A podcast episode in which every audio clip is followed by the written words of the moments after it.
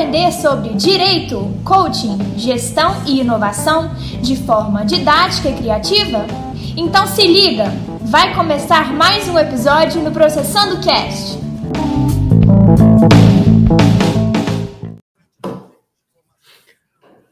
Boa noite, boa noite, boa noite. É, sejam muito bem-vindos a mais um dia aqui dessa, desse evento que está sendo organizado em conjunto pela FDCom, Faculdade de Direito de Contagem, e pelo canal Mais Direito, com assuntos diversos para poder enriquecer um pouquinho mais o conhecimento de vocês.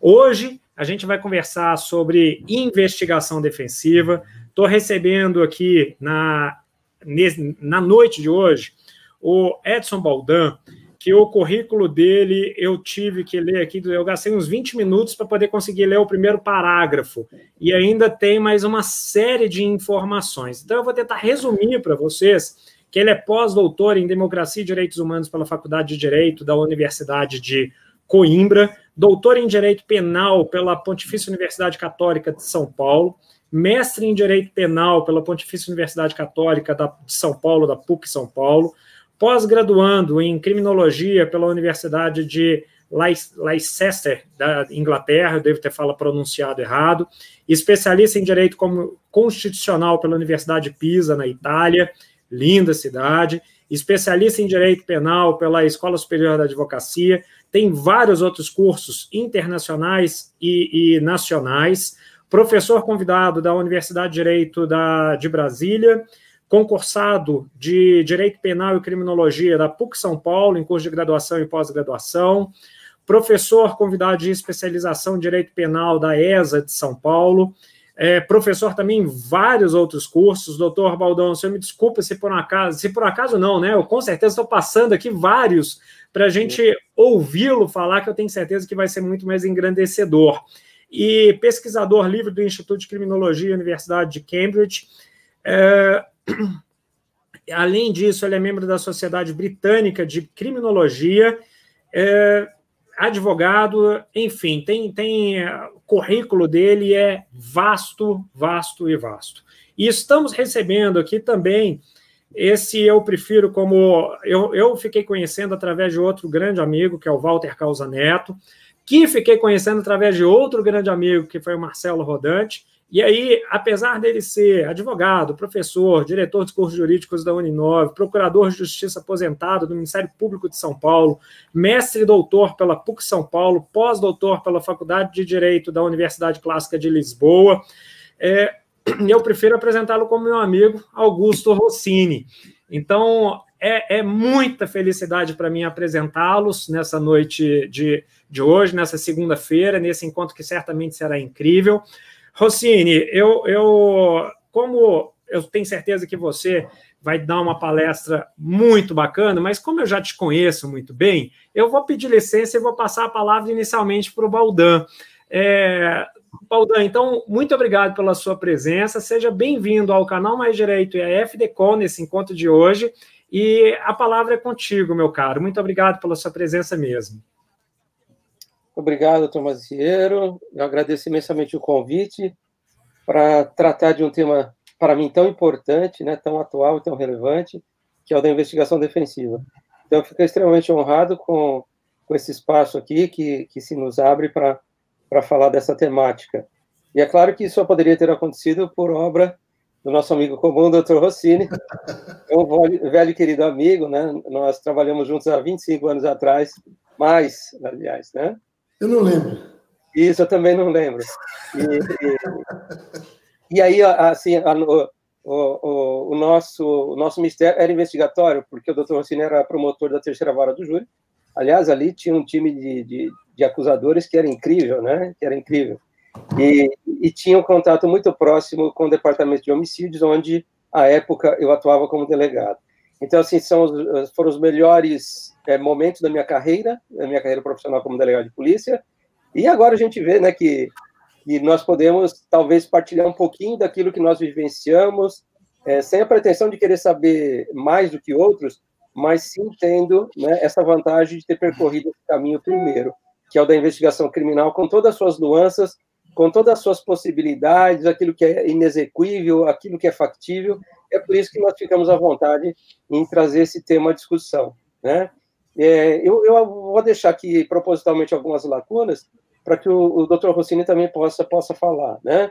E talvez eu deva explicar o porquê nós estamos tratando desse tema hoje, 2020, no Brasil, se há bem pouco tempo atrás não se falava nisso. Né? Nós não é, discutíamos investigação pelo defensor, né, pelo advogado no Brasil.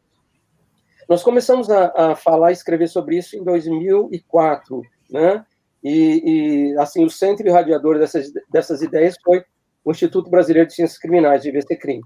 Então, o primeiro contato que eu tive com a investigação defensiva foi numa viagem de estudos, de pesquisa, para a Itália, né? E ali eu tomei contato com, com a, a efetividade, com a aplicação desse instituto. Eu passei a me interessar, a pesquisar, e eu fui acompanhando desde então o caminhar da investigação defensiva no modelo italiano. É, nós tivemos, então, é, por fim, em 2018, a edição né, do provimento 188 é, pelo Conselho Federal da Ordem dos Advogados do Brasil, que é, então, o diploma jurídico que disciplina a atividade é, investigatória defensiva no Brasil. Ela não só disciplina, como ela institui. Né? Ela é o, é o primeiro, é o primeiro diploma jurídico é, a tratar desse, desse instrumento a serviço da defesa. É, nós temos é, o nosso Código de Processo Penal pronto para votação na Câmara, né, mas não se sabe quando isso vingará, e ali eu tenho no artigo 13 é, também a inserção é, desse direito do defensor de conduzir a sua própria investigação. Então, esse é o estágio atual. Né? Nós temos um provimento do Conselho Federal da OAB e temos um dispositivo na, no nosso projeto de Código de Processo Penal, que já passou, né, todos sabem, o projeto é, de lei 156 do Senado e agora 8.045 na Câmara, e, e, já foi aprovado na primeira casa e a gente é, espera que seja mantido esse dispositivo. Né? Agora, por que, que nós temos que falar em investigação defensiva? E a minha posição é, em relação à investigação criminal, ela sempre foi muito clara, né? ela sempre foi muito clara, muito cartesiana, é, para mim, a Polícia Judiciária investiga, é, o Ministério Público acusa, o juiz julga e o sistema penitenciário executa a pena. Né? Mas não é o que nós vivenciamos hoje no, no nosso modelo. Nós tivemos várias alterações é, legais né? e, e outras é, é, que foram à margem da, da, legalidade, que deram uma nova feição é, à investigação criminal no Brasil.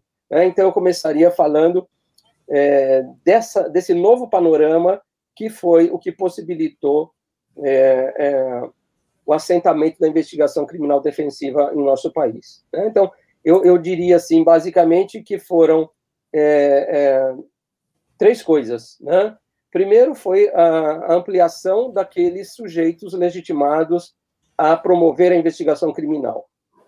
Perfeito? A segunda foi a expansão dos direitos da pessoa investigada, da pessoa imputada. E, e a terceira coisa foi uma dilatação, né, uma dilargação nas finalidades que a investigação criminal tem a cumprir. Então, eu queria falar, assim, ainda que rapidamente, desses três pontos, né, que para mim justificam é, é, a defesa defensiva, né, a sua absoluta necessidade se eu quero preservar de verdade o devido processo legal, aquele que eu tenho minimamente, né, ainda que no aspecto formal, é, a paridade de arma, né, um processo justo. Então, nós tivemos uma coisa interessante né, em 2015, que foi, é, no recurso extraordinário 593727, é, autorização para a investigação ministerial. Então, foi o entendimento da nossa Suprema Corte no sentido de que o, o acusador, né, o Ministério Público, ele poderia conduzir sob autoridade própria é, a sua investigação, sem depender necessariamente da polícia judiciária. Então, a partir de 2015, aquilo que vinha assim se arrastando é, é, por muito tempo, esse debate sobre a possibilidade, sobre a admissibilidade, constitucionalidade da investigação ministerial, isso passa a ser uma questão jurídica vencida a partir de 2015. Então, nós temos agora a parte acusatória de fato investigando, e claro que nós sabíamos que antecedentemente a, a essa decisão do nosso STF, isso já acontecia de maneira intermitente, mas já acontecia. É, e ali, a, a, o motivo para a concessão dos poderes investigadores direto ao Ministério Público é, foram basicamente dois, né? aquele que está legitimado a promover a acusação, que são os seus fins, também deve ter legitimados os seus meios, que seria investigação criminal preparatória da, da acusação. Né? Então, quem pode o mais, que é o acusar, também poderia o menos, que é o investigar. Numa relação de Minos a Plus, que eu não, não concebo como correta, mas foi, foi o, o que vingou. Né? E, e a partir daí nós temos é, é, a estruturação de órgãos investigatórios dentro do, do, do Ministério Público. Né? É, e, e, o segundo ponto desse julgamento é, é que a investigação criminal jamais ela foi é, monopólio da polícia judiciária, como parecia sugerir a letra lá do artigo 144 da parágrafo 4 da Constituição Federal, né? É, então, se apontou ali que desde a década de 50 nós já tínhamos ali a possibilidade legal da, da investigação privada, aquela que é desenvolvida é, por aquilo que no Brasil nós denominamos como é, detetive profissional ou detetive particular ou privado. Né? E não por coincidência, né, é, logo em seguida, em 2017, sobrevém a Lei 13.432, que regulamenta essa profissão do, do investigador privado no Brasil. Então, é, foi um sucedâneo, porque já tinha uma lei da década de 50, né? E ali se reconhece a possibilidade que o detetive é, profissional desenvolver também apurações de natureza criminal. É óbvio com duas condicionantes. A primeira é que ele seja contratado, né? É, alguém vai custear, geralmente a vítima, né? Geralmente é a vítima que, que o contrata. E, em segundo lugar, que haja autorização do presidente da investigação policial, da autoridade policial, delegado de polícia, para que ele possa realizar essas investigações. Né? E, e, uma coisa também é que a gente não poderia deixar de, de lembrar que em 2008, entre as reformas, né, nós tivemos lá, né, em matéria de provas, a Lei 11.690, que alterando o Código de Processo Penal, deu assim é, um espaço maior para o protagonismo é, do, do, assistente técnico, né, do perito privado na construção da prova material dentro dos órgãos de perícia do Estado. É, o segundo ponto né, é que ah, nós não podemos estudar, conceder a investigação criminal como era antes de 1988. Então, com o advento da Constituição da República, nós tivemos ali a previsão é, é, de uma defesa né, e de um contraditório, ainda que mitigado, mitigado perdão, é, em qualquer procedimento administrativo ou judicial. E o inquérito é um procedimento administrativo. Né? Então, desde ali se rompeu aquela visão é, que se tinha de um inquérito como sendo uma peça é, sigilosa, absolutamente inquisitiva. É, eu não posso mais admitir essa figura. Né? E aí a, caminhou né, a nossa doutrina e também a nossa jurisprudência. É, e o ápice disso foi a súmula 14 do STF, ao dizer é, que o, o, defensor também teria espaço de atuação na fase da investigação preliminar. Né? Ah, o terceiro ponto, o terceiro ponto é que é, nós tivemos, a meu ver, eu venho pregando isso talvez solitariamente, né, é, uma dilatação é, teleológica de finalidade na investigação criminal. Então, se nos códigos de processo penal da década de 80 se escrevia, né, e muitos desavisados continuam escrevendo, que a investigação criminal ela tem como é, único objetivo é, fornecer é, é ou formar, né, fornecer os elementos para a formação do opinião delicti do acusador, do membro do Ministério Público ou do querelante. É, eu creio que isso não possa mais subsistir. Então, isso reclama uma reflexão por parte da, da, da doutrina, né, é, e, e, a meu ver, isso implicaria numa redefinição dos papéis e daqueles sujeitos que devem ser legitimados, que devem ser admitidos na investigação preliminar. Né?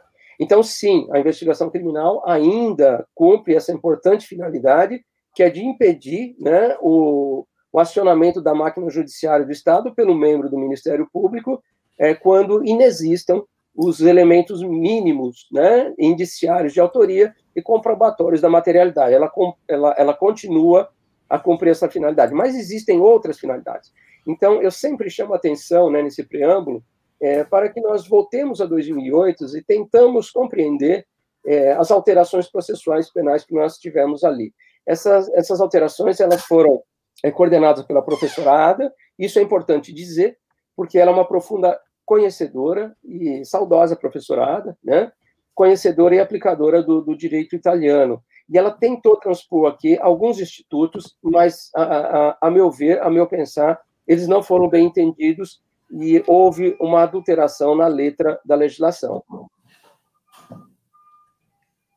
E eu começaria indicando o artigo 155, quando ela fixa uma distinção importante entre prova, aquilo que se produz em juízo, sobre o palio do contraditório de ampla defesa, que pode levar a, até a decisão condenatória de mérito. Isso é prova, né? com, a, com a intervenção obrigatória da defesa.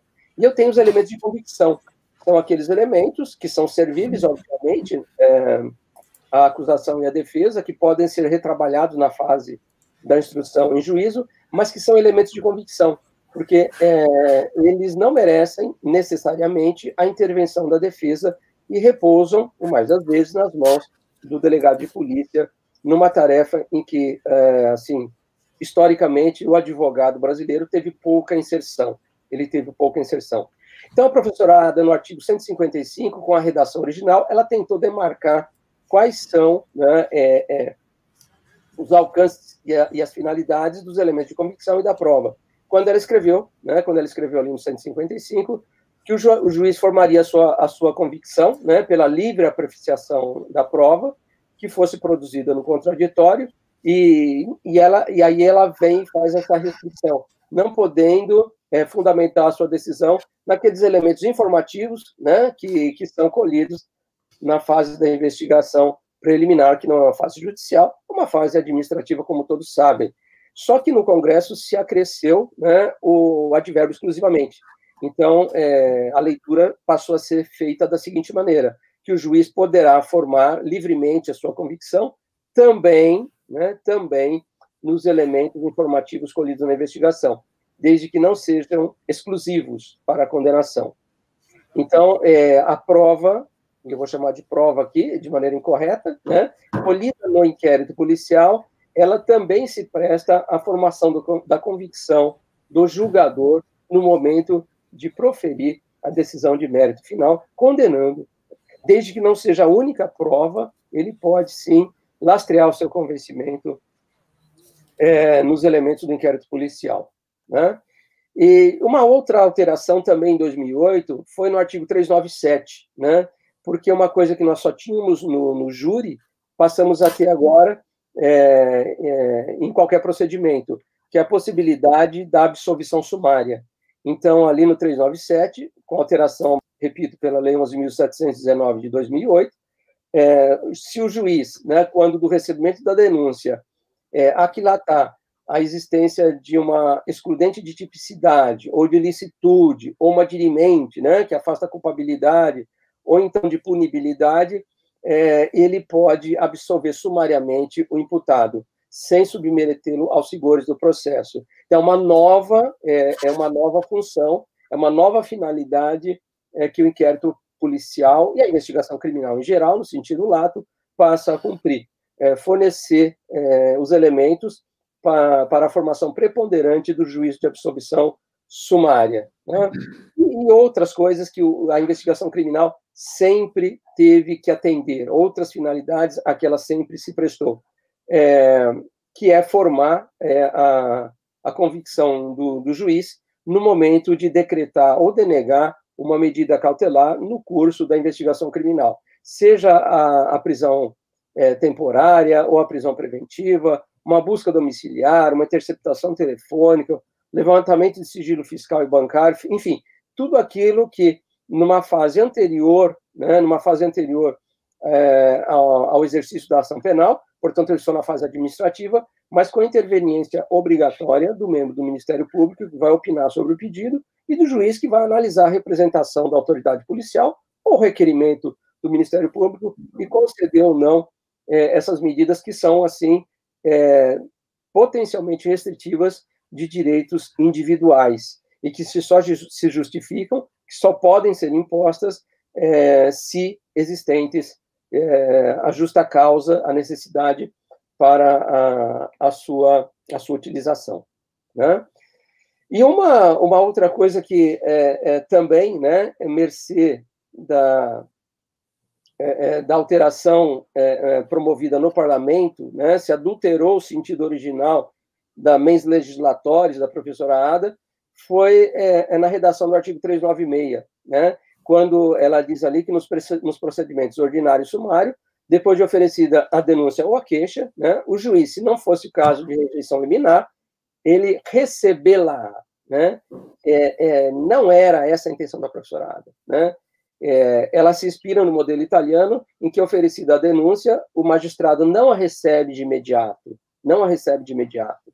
É, ele abre ali um espaço de 20 dias para a resposta da, a, da defesa. E a defesa, no modelo italiano, nesse momento, traz os elementos que podem é, demover o magistrado de receber essa, essa peça acusatória. E, e aí só então, é, é, diante do produto da investigação policial e ministerial e da investigação defensiva, é que o magistrado é, vai deliberar pela existência ou inexistência da justa causa para o recebimento da, da denúncia. Feito? Então, isso se tentou fazer com o artigo 396 e acabou ficando ali, né, aquilo que a gente chama da mesóclise e da discórdia. O juiz receber lá. Não, é, eu te, não tenho nenhuma dúvida de que a intenção da professora Ada foi é, é, ofertar uma redação muito próxima daquilo que nós já temos no artigo 514 do Código de Processo Penal nosso, né? que é naqueles crimes afiançáveis, né? cometidos por funcionários públicos, é, estando a denúncia ou queixa em, em ordem, o juiz mandará autuá-la. Ele não receberá, né? Ele mandará autuá-la e aí ele ordena a notificação prévia do acusado para responder por escrito dentro do prazo de 15 dias, não 20, como no modelo italiano, né? E aí, o, o 514, parágrafo único, ele, assim, é uma defesa é, é, excelente, né, para demonstrar aí é, o cabimento, a necessidade, a prestabilidade da investigação defensiva, no 514, no parágrafo único, está dito que essa resposta ela pode ser instruída com documentos e justificações. Documentos escolhidos por quem e como, né? Nosso velho Código 40 não dizia, nós vimos, nós vimos agora dizer como, né? E, e aí, é, no 517 é que o juiz recebe a denúncia. Então, no 514 ele manda autuar, e no 517 ele, rece ele recebe a denúncia. Então, é, nós deveríamos né, ter entendido qual foi a intenção é, da alteração de 2008. No 396, o juiz autua a denúncia, ele abre o espaço para a voz da defesa. E no 399 é que sim, aí ele recebe. Então, nós ficamos com dois recebimentos da denúncia. Então, essa é uma nova finalidade, ao meu ver, é, da investigação criminal, que ela deve cumprir, né? que é formar a opinião delicti do acusador, mas também a do julgador, para que este ofereça a denúncia e para que esse decida se recebe ou não essa peça acusatória. Perfeito? Então, a meu pensar, né, a meu pensar, é, eu teria aqui é, é, uma utilidade muito grande da investigação defensiva, evitando que o réu fosse submetido a, a um processo quando é, ele já pudesse apresentar de imediato, de antemão, é, aqueles elementos que talvez tenham sido descurados, né, tenham sido olvidados na tarefa investigatória promovida unilateralmente pelo Ministério Público ou pela Polícia Judiciária. Né? Então, é nesse quadro geral que eu entendo é, cabível a investigação defensiva. Né? É, e aí, diante de tudo isso, desse quadro assim que fica como introdução ao tema, é, que eu trato, é que vem em, em 2018 o provimento 188. Então, quando me perguntam é, é, qual é o, o, a legalidade da investigação defensiva, a investigação defensiva ela tem a sua constitucionalidade, a sua legalidade derivando diretamente do texto constitucional, da garantia constitucional do devido processo legal, né? Porque se é, em 2015 a nossa Corte Suprema é, entendeu que quem acusa é, pode é, também investigar, se conferiu poderes investigatórios para o acusador, é, a meu pensar, né? Eu sempre insisto nisso é, também teria implicitamente reconhecido a possibilidade é, de a defesa, a outra parte no processo penal, também é, desenvolver a sua investigação própria. Se assim não for, se assim não fosse, eu teria uma fratura assim evidente da cláusula do devido processo legal. Eu teria tudo, eu teria processo, mas eu não teria um processo justo. Intrinsecamente ele seria desigual. Né? E aí é, eu trago os argumentos utilizados é, para para o aceite da investigação ministerial pelo STF é, para que analisá-lo né, à luz da defesa, se eu posso utilizar os mesmos argumentos. Né? Então, repetindo, o primeiro, né, o primeiro é que quem acusa deve poder investigar. Se eu concedo os fins, implicitamente estão também conferidos os meios. E o advogado e o defensor, eles também podem acusar. Né? E, inclusive, eu digo que ele, ele acusa duas vezes, porque o advogado ele acusa na ação penal de iniciativa privada, né, propriamente dita, e na ação penal é, privada subsidiária da pública. Na verdade, é tudo ação penal pública, porque nós não temos é uma justiça privada. Né? Até temos, mas ela não tem cabimento dentro da dogmática, porque é aquela que é aplicada pelo, é, pelo crime organizado, né? são os tribunais do crime. Mas aqui, falando em termos dogmáticos, a justiça é pública. Então, o advogado ele é, pode apresentar a queixa, né, dando início à ação penal privada, propriamente dita, a querela, como a gente diz, e ele também, na inércia indevida do órgão da acusação, né, do Ministério Público, ele apresenta a queixa subsidiária da denúncia e ele está instrumentalizando uma ação penal é, que é pública, mas com a sua iniciativa privada. Então, isso é uma garantia é, constitucional, está lá elencado né, no artigo 5 do, do, do, da nossa Constituição Federal, no inciso 59, e, e aí utilizando né, aquela argumentação jurídica do, do STF, é, que eles foram buscar o caso do, do Maryland, lá do, do século XIX, né, da Suprema Corte dos Estados Unidos, é, eu tenho os poderes implícitos conferidos também ao, ao advogado. Né? É, e, e, e, se engana quem, quem acredita que a investigação defensiva é uma investigação privada. Né? É, não, porque o advogado, quando ele atua no sistema de justiça criminal, e ele é uma peça, ele é um subsistema imprescindível ao funcionamento do sistema de justiça criminal, eu não posso ter é, um processo onde esteja ausente o defensor, né? É, ele exerce né, um ministério é, privado, mas desempenhando, através desse ministério privado, um serviço público com função social. É o que diz né, é, a letra da Constituição Federal no artigo 133 e a Lei 8.906 de 94, no seu artigo 2 perfeito? Então, é uma função pública, né? é uma função pública. É, investigação privada seria aquela exercida exclusivamente pelo detetive profissional, e aquela figura que a gente tinha, né, é, é, na, na, busca de pessoas desaparecidas, nos casos de infidelidade conjugal, nos casos de é, é de ilícitos no meio, no meio corporativo, dentro de empresas. Essa é verdadeiramente privada. Aquela que o advogado é, promove não é investigada, é investigação privada. Está incorreto afirmar isso. Perfeito? Então, como é que nós é, chegamos né, ao provimento 188? Tentando reparar é, essa disparidade de armas é, que foi estabelecida é, de forma muito clara quando se conferiu, repito, por norma jurisdicional, né, pelo STF, é, é, o poder investigatório direto à parte acusatória. Então, ficou implicitamente conferido idênticos poderes, pelo menos no plano formal, no plano material, isso nunca será possível, né? É, é uma, uma, é uma equação, uma simetria absoluta, mas no plano formal, sim. Eu tenho que é, entender como estendidos é, também a defesa essa possibilidade em querendo. Né? Então, é, eu queria, assim, é, para finalizar minha fala, né, é, trazer o conceito que nós elaboramos de investigação defensiva e que foi agasalhado pelo provimento 188. Então, esse foi um trabalho né, que nós realizamos junto com a OAB de Natal, né, do Rio Grande do Norte, e, e ali nós elaboramos um primeiro provimento, né, Fomos até o Conselho Federal, fizemos a defesa, só que era um projeto muito ambicioso, né, muito ambicioso, e, e aí eh, não foi, não foi aprovado de imediato, nós retornamos, retornamos ali, fizemos, junto com o doutor Gabriel Bulhões, advogado cotiguar, é, uma nova defesa de um novo texto um pouco mais desidratado, um pouco mais objetivo, e esse foi o que passou. Então, nós redigimos, né, somos coautores desse texto. Então, eu, eu queria, assim, é, ainda que rapidamente, mas trazer a linha geral, né, como que a investigação defensiva ela foi introduzida no Brasil. Qual é o conceito, né, quais são os seus limites?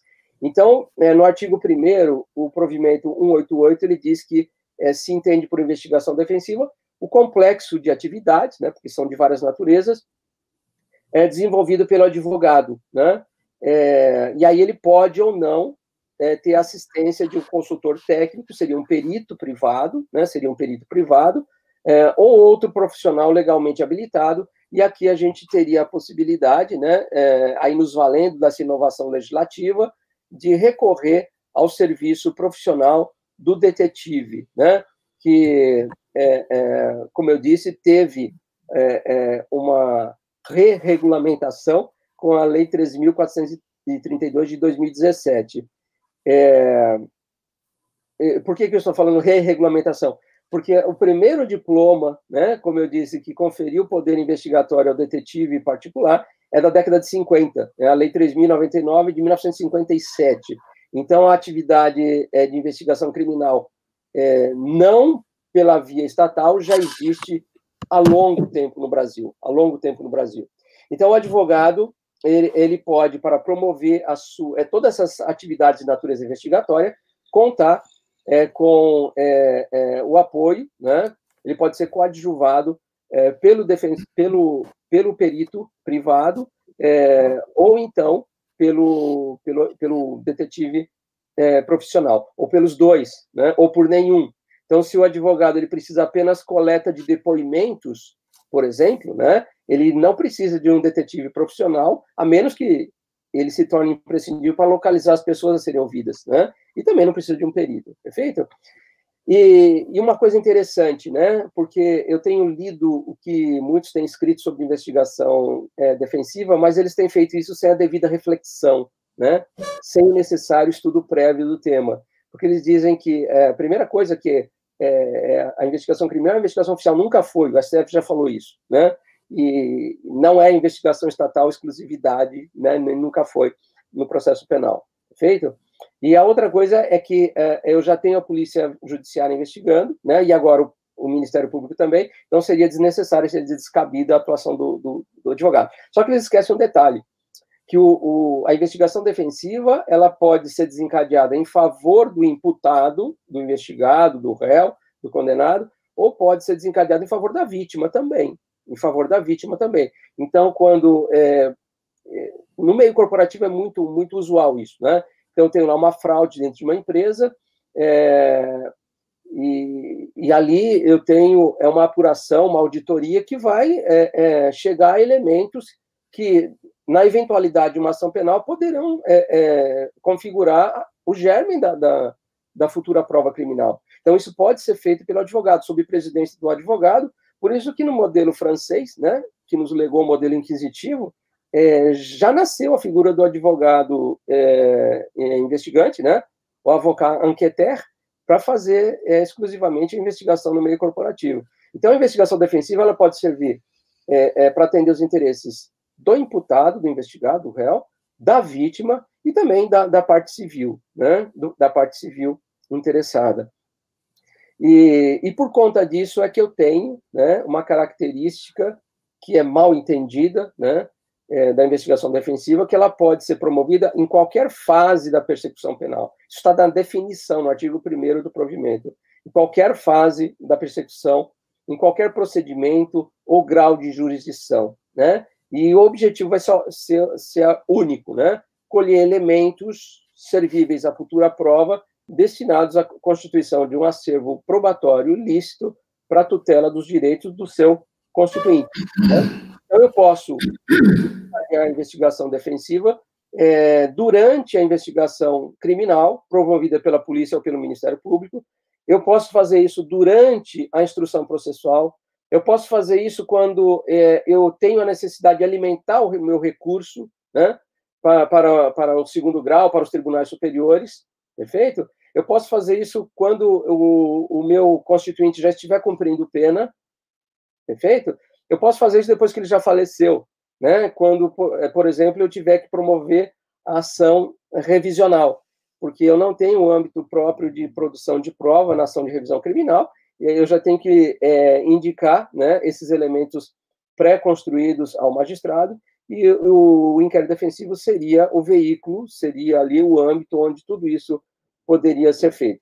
Então, a investigação defensiva ela não se confunde com a investigação policial, com a investigação ministerial, não é um espelhamento é, desse, desses dois instrumentos, porque ela pode ocorrer é, em várias etapas da persecução penal, né?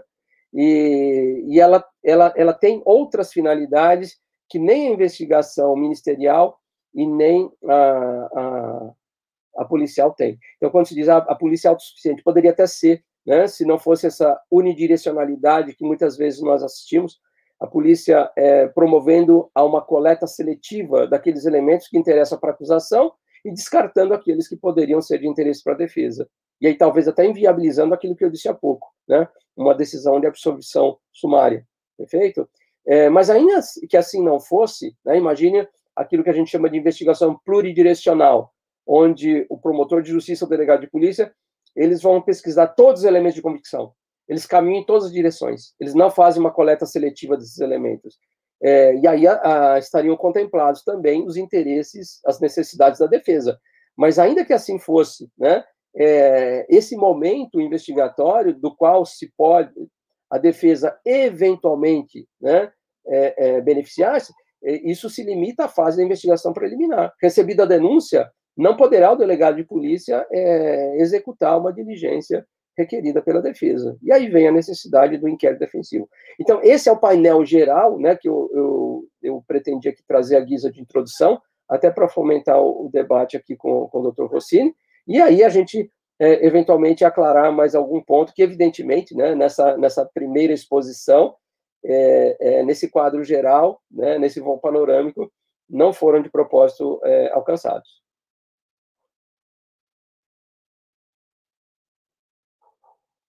Franco, tenho permissão para falar? O, o, meu, meu caríssimo Rossini, mete bronca. Você, então, muito obrigado, Baldão, pela brilhante palestra. Rossini, segue o barco e, e conduz os trabalhos aí. O, o Baldan, Franco, primeiro quero agradecer a oportunidade, né, de voltar a estar convivendo, mesmo virtualmente, com ambos. É o Baldão, um amigo de longa data. Eu estava fazendo uma continha aqui, fiquei 33 anos e 4 meses no Ministério Público, dos quais 16 anos convivi com o pessoal do DHPP e mais ainda com o Baldan, muito próximo. Ele era o titular da FSU, lá do Jardim Sul era São Luís, o Ângelo, FSU é São Luís, do, do 47DP. 47, ali, Isso na época em que a, que a zona sul da capital era mais violenta que Cali, da Colômbia. Exatamente. Nós tínhamos, ali no 47DP, Franco, nós tínhamos a média de 35, 30 a 35 homicídios mês. A distribuição do Fórum de Santo Amaro, do júri, chegou a 3 mil processos ano. Homicídios e tentativas. Foi uma época de muito trabalho, mas de muito aprendizado. O Baldan, ele não faz elogio, porque elogio a si, né, a si próprio, elogio em boca própria é vitupério. Mas quando mataram um promotor em Manaus, ele foi o delegado de polícia que foi convocado pelas forças policiais né, de lá, pedir um, um, um, policial, um delegado com habilidade, ele foi destacado dos mais de 5 mil policiais, na época 4 mil delegados, né, Valdan? E ele foi destacado entre né, a nata da Polícia Paulista e foi lá e rachou o homicídio, né, a autoria do, do, desse homicídio de um colega do Ministério Público. E não foi o Ministério Público que investigou. É, eu também sou muito crítico da investigação pelo Ministério Público. É, e mais, eu tive um júri que. É, eu lembro da quadrilha da. Não lembro. Bronx. E, e, e eu não tinha testemunha, que todos morriam de medo. Eu rolei o Baldan para plenário. Né, Baldan? E ele foi a única testemunha do processo, testemunha do processo inteiro e nós conseguimos uma condenação de três processos. Uma semana depois mataram o réu no presídio. Eu fiquei frustrado. Trabalhamos tanto.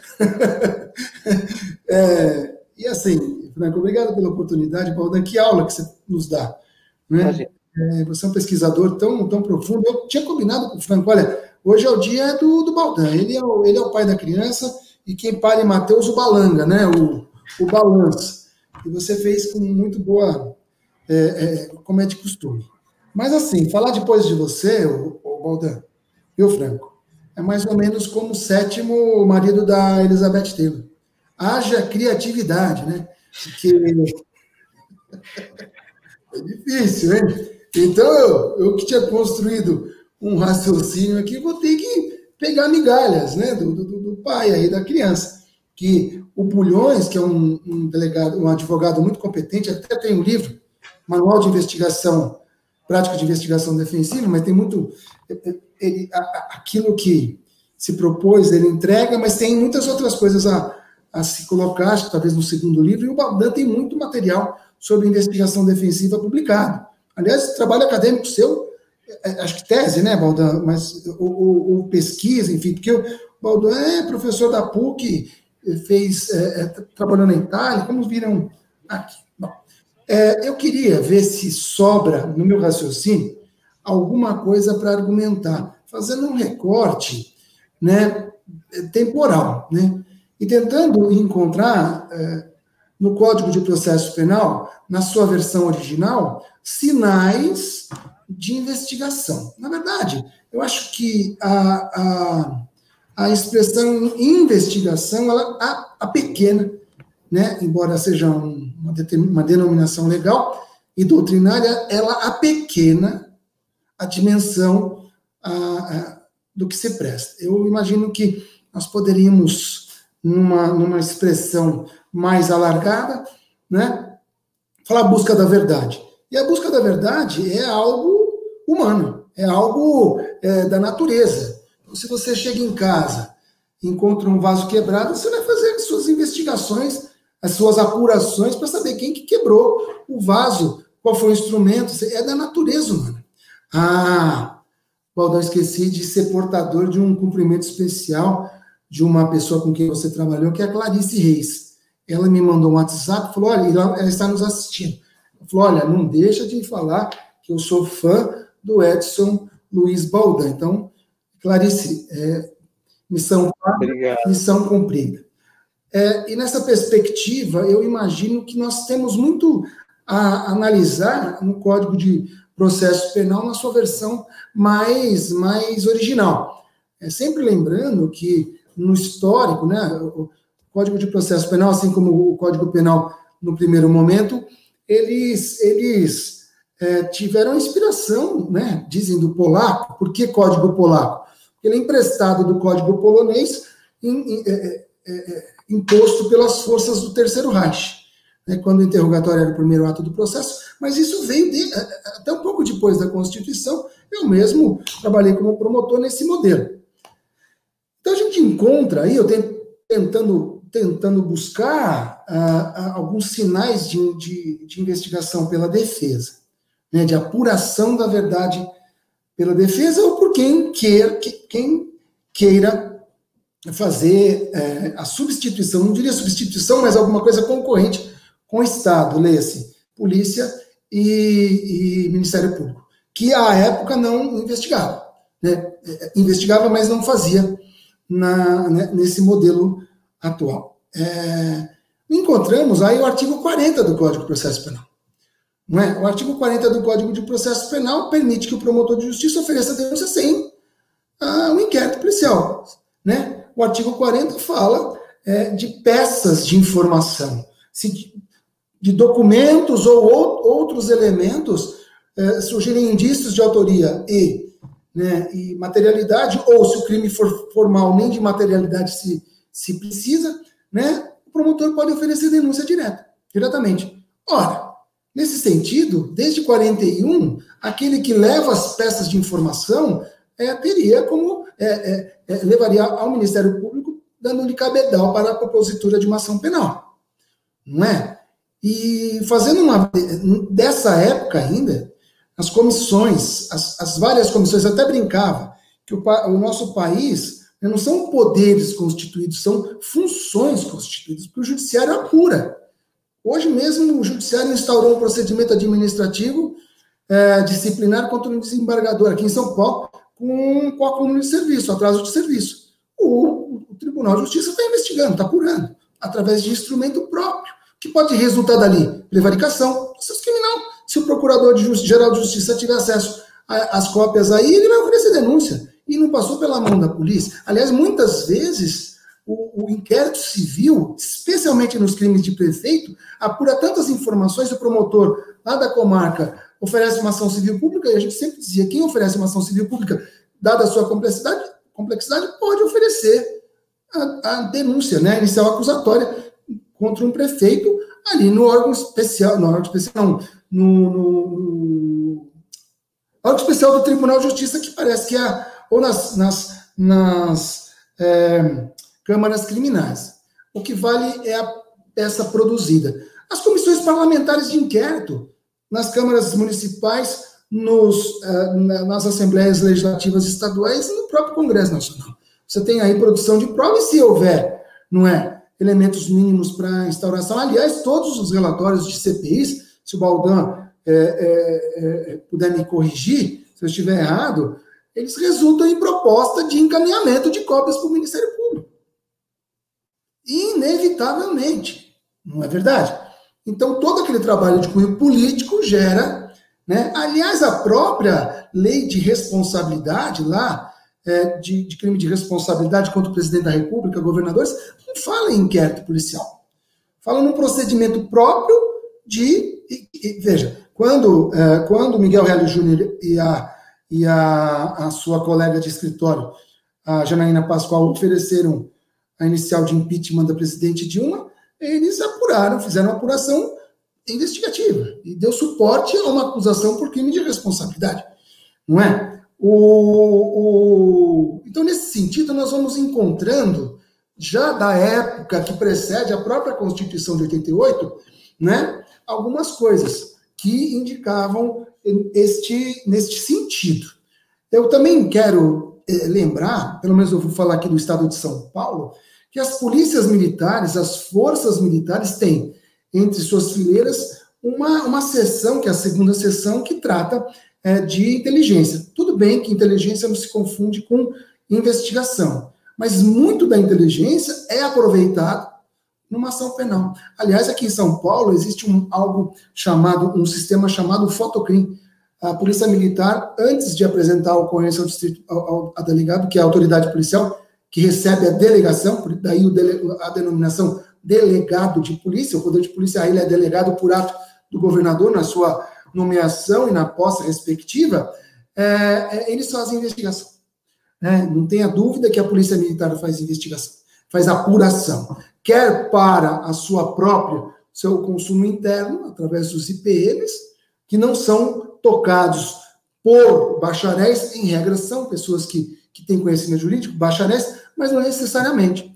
E lembrando dos calças curtas, o, o Baldan, que são aqueles. É, ainda existem no Brasil delegados calças curtas, que são aqueles, é, aquelas autoridades que recebem delegação do governo para localidades que não existem, é, onde não existem os policiais de carreira.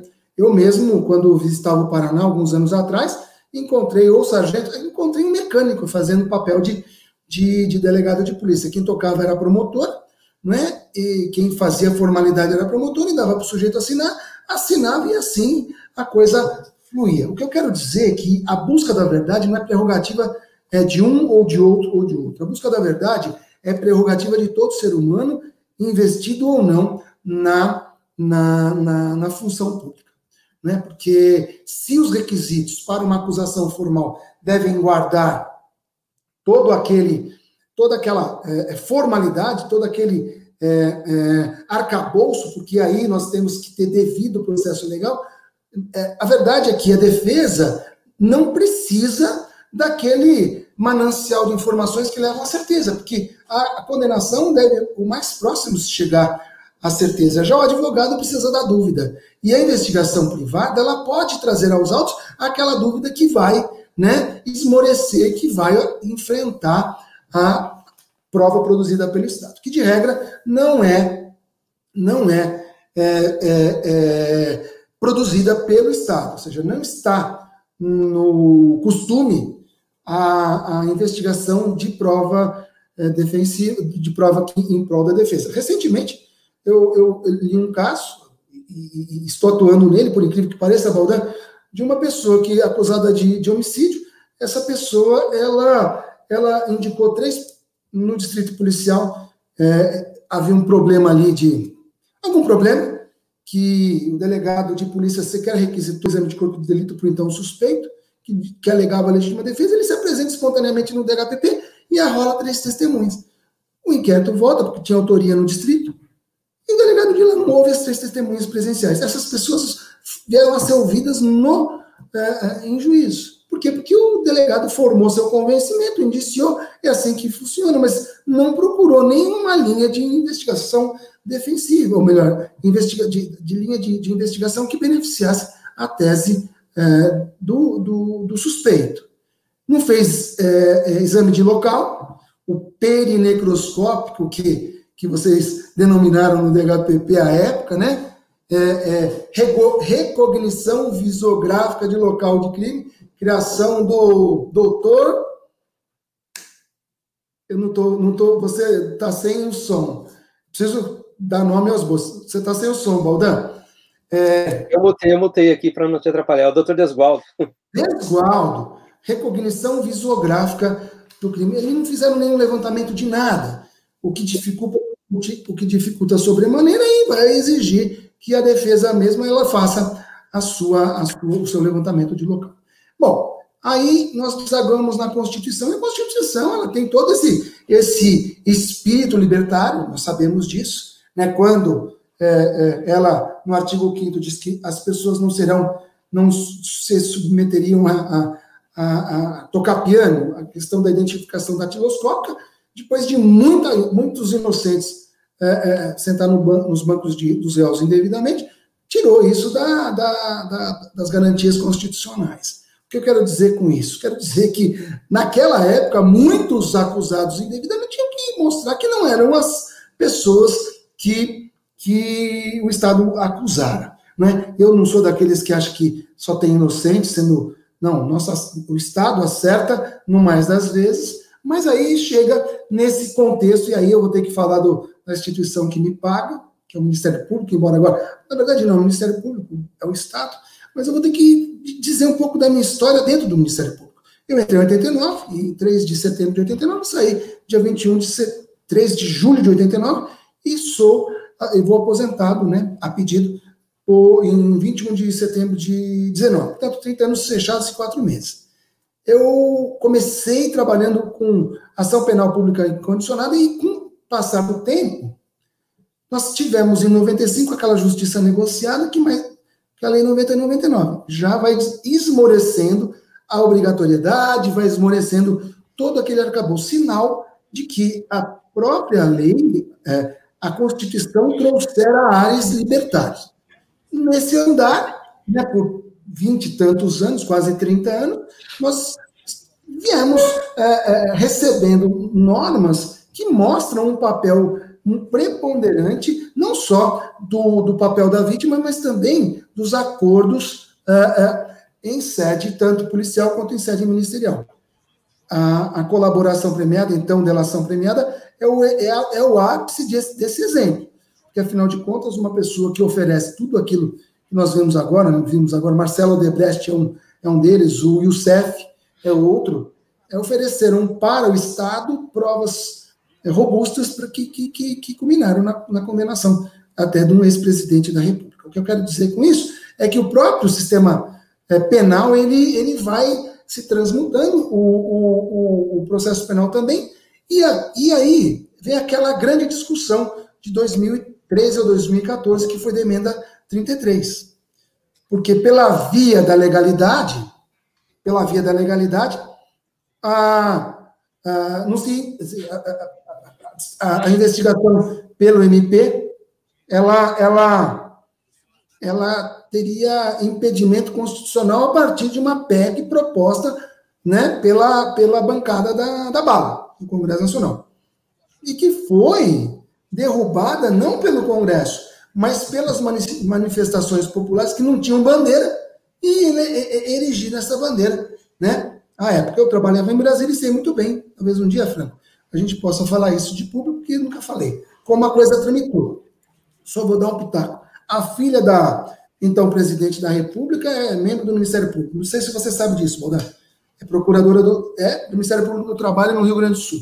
Portanto, embora o presidente da República não funcione em PECs, que essa, a PEC é exclusividade do Congresso Nacional, não tem nem promulgação pelo presidente, quem promulga uma emenda constitucional é o próprio Congresso, não é? é há muita influência ali nesse sentido.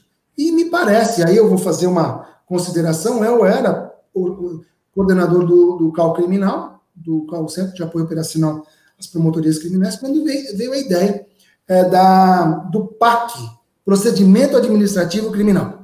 E me assustei bastante, porque eu via naquilo um germe do que hoje acontece, é, e aí nós temos que discutir bastante, é que o Ministério Público faz investigações seletivas. Não que a Polícia Civil não faça, Baldan, porque nem todos os boletins de ocorrência registrados resultam em instauração de inquérito. Você sabe muito bem a denominação que, que nós usamos, é papel bala, BO que é feito e não vira nada. Vai para a chefia a investigação e não vira nada. Também essa mesma seletividade que você encontra lá na, na polícia, com, mas você tem os registros dos fatos, o Ministério Público tem também. Qual é o critério para um, um grupo de atuação ou para uma promotoria é, é, investigar? Né? Eu, eu imagino, e para mim era o único, o único, é, é, a única razão é quando os órgãos ordinários não o fazem, ou quando pessoas dos órgãos ordinários estão envolvidos na criminalidade, porque seria um paradoxo, né? E própria, as próprias respectivas corregedorias não atuam. Então, eu acho que a investigação do Ministério Público é alguma coisa de caráter excepcional. Tanto que os juízes do tipo, o TJ de São Paulo, aliás, acho que de resto no Brasil, eles não, não, não, não, não expedem mandados de busca, etc., etc., sem que haja uma, um policial e um inquérito, um inquérito policial instaurado. Não é isso, Baldan? Se eu estiver equivocado, me corrija. Então, é sempre uma investigação em paralelo. Agora, quando abre quando se abre essa porta, se abre, ela, ela é escancarada para todo tipo de, é, de apuração. O, Franco, nós podemos invadir 10, 10 minutos um pouco, não? Eu acho que 10 minutos a gente não vai conseguir, a gente não, não consegue, mas um pouquinho aí a gente, a gente consegue. A gente já está até aqui com a presença do Fabiano e do André, e, mas um pouquinho, eu, um pouquinho aqui. Ver? Vamos, vamos fazer diferente? Olha aqui. É, é... Doutores, da minha parte, está tranquilo, eu estou à disposição. Tá? Pode ficar tranquilo. Obrigado, Fabiano. Não uma parte aqui positiva, obrigado, viu? Olha, rapidinho, tá, ô Franco? É, eu vou tentar ser o mais, o mais. Veja, Baldan, só fazendo uma observação sobre o papel do detetive, que ele. Eu trabalhei a época em que o adultério era uma ação penal, é, é, resultava em ação penal privada. E as queixas crimes vinham como resultado de uma investigação privada. A gente recebia, funcionava o Ministério Público como custos verdes e tinha investigação privada os borbotões. Era difícil, até engraçado, trabalhar nesses processos, nessas ações penais, que né, era um problema tanto que o, que o legislador aboliu, né? Veio abolir o crime e, e, e, não é nada. Mas o que eu quero dizer é que o pacote anticrime, para resumir, fazer um resumê aqui, traz novidades que indicam, é, né, para além do que o, que o Baldan é, falou sobre é, o provimento, 188 de 18, e eu li, Baldan, eu até te mandei, a cópia integral do, dos autos, né, que vinha, é, Franco, com uma, com uma ideia de rito. Uma ideia, não vou dizer rito, porque não tem rito, mas as exigências formais. Por uma questão, me pareceu, que nos autos não consta, é, que é, é, com parecer de, de um, um conselheiro federal que, que foi pela inconstitucionalidade desse aspecto, tirou-se. Como aconteceu recentemente com o acordo de não persecução civil, Baldan? é que houve, houve o veto do presidente da República. Se você perceber a redação do artigo 17 da lei de improbidade administrativa, você vê um rol enorme é, de dispositivos procedimentais, coisa que o presidente, portanto, só o princípio. Então, as regras gerais é que vão dar conta é, de regulamentar. E me parece que é o Código de Processo Penal que, que direciona a investigação defensiva. E vem a alteração, vou dar dois ou três exemplos para ser econômico, que o artigo 3 A transmuda de inquisitório o sistema para acusatório. Significa, em linhas gerais, que o juiz tem que ficar quieto, né? É, deixar as partes produzir as provas, ele só vai perguntar é quando a sua dúvida, como julgador, é não for sanada, sanada pelas perguntas das partes. Isso significa o quê? Paridade de armas. E o livro do, do Bulhão está dizendo o seu trabalho acadêmico também. Mas, concretamente, no mundo das coisas, como é que isso é, é, acontece? Né? Me parece, eu estou fazendo isso no meu escritório, estou fazendo investigação defensiva, no mais das vezes para as vítimas, Boda. As, e, e, é paradoxal, as, vão procurar um promotor aposentado, um procurador aposentado, e nós conseguimos garimpar informações, inclusive para. E aí eu vou voltar para a reforma de 2008. Como é que alguém consegue oferecer para o promotor de justiça o valor dos objetos subtraídos? Se não a própria vítima oferecendo o rol, as notas fiscais. Ali é uma investigação feita pela vítima, para o promotor oferecendo a denúncia o valor do prejuízo, para que o juiz condene lá na frente o réu. Isso aconteceu comigo. Dois malandros entraram na minha casa, levaram uma fortuna, e eu juntei nos autos como vítima todas as notas fiscais, numa apuração rápida feita em casa mesmo, e fiz uma estimativa de prejuízo que resultou é, na condenação deles pelo crime de furto e pelo crime, né, furto qualificado, rompimento de obstáculo, etc., e resultou numa sentença condenatória, Balda, que me permitiu entrar com a liquidação e execução dessa. E semana retrasada, minha advogada disse que ela penhorou, conseguiu penhorar de dois carros dos ladrões. E daqui a pouco vai ser a, casa do ladrão, porque bem de família não socorre a é, é, execução de ato criminoso, de, crime, né? ato ilícito decorrente de crime. Eu estou executando o ladrão, porque eu não convidei para entrar na minha casa. Isso decorreu de uma investigação privada. Eu digo porque eu fiz. Né? Se eu deixasse a mercê do Estado, eu teria ficado na estatística como. Aliás, eu que identifiquei os autores, porque eu fui na casa dos meus vizinhos, pedi as filmagens, identifiquei os dois rapazes no Facebook, peguei a placa, do, fiz tudo, levei para o delegado de polícia do 11º DP, Tó, toma as providências cabíveis. Eu fiz uma investigação privada, como interessado, como vítima. Hoje eu faço isso como no meu escritório, RR, RRCN, né? é, ponto com, ponto, é o Merchan. Para acabar, eu sei que você está me olhando. Ô, ô, Rossini, não, o que eu ia sugerir, o que eu ia sugerir é trazer o André e o Fabiano aqui para dentro, porque eu ah. acho que o que você está falando está super legal e talvez valha a pena até a gente trocar algumas ideias juntos. Eu acho que seria interessante se você me permitir. Lógico, querido, você manda. Mas eu já estou faltando três dedos só de um dedinho de cachaça aí de Minas que a gente toma. que é assim, né, gente? André, boa noite. Fabiano, boa noite. E Baldan, boa noite. Você... Boa noite, meu querido.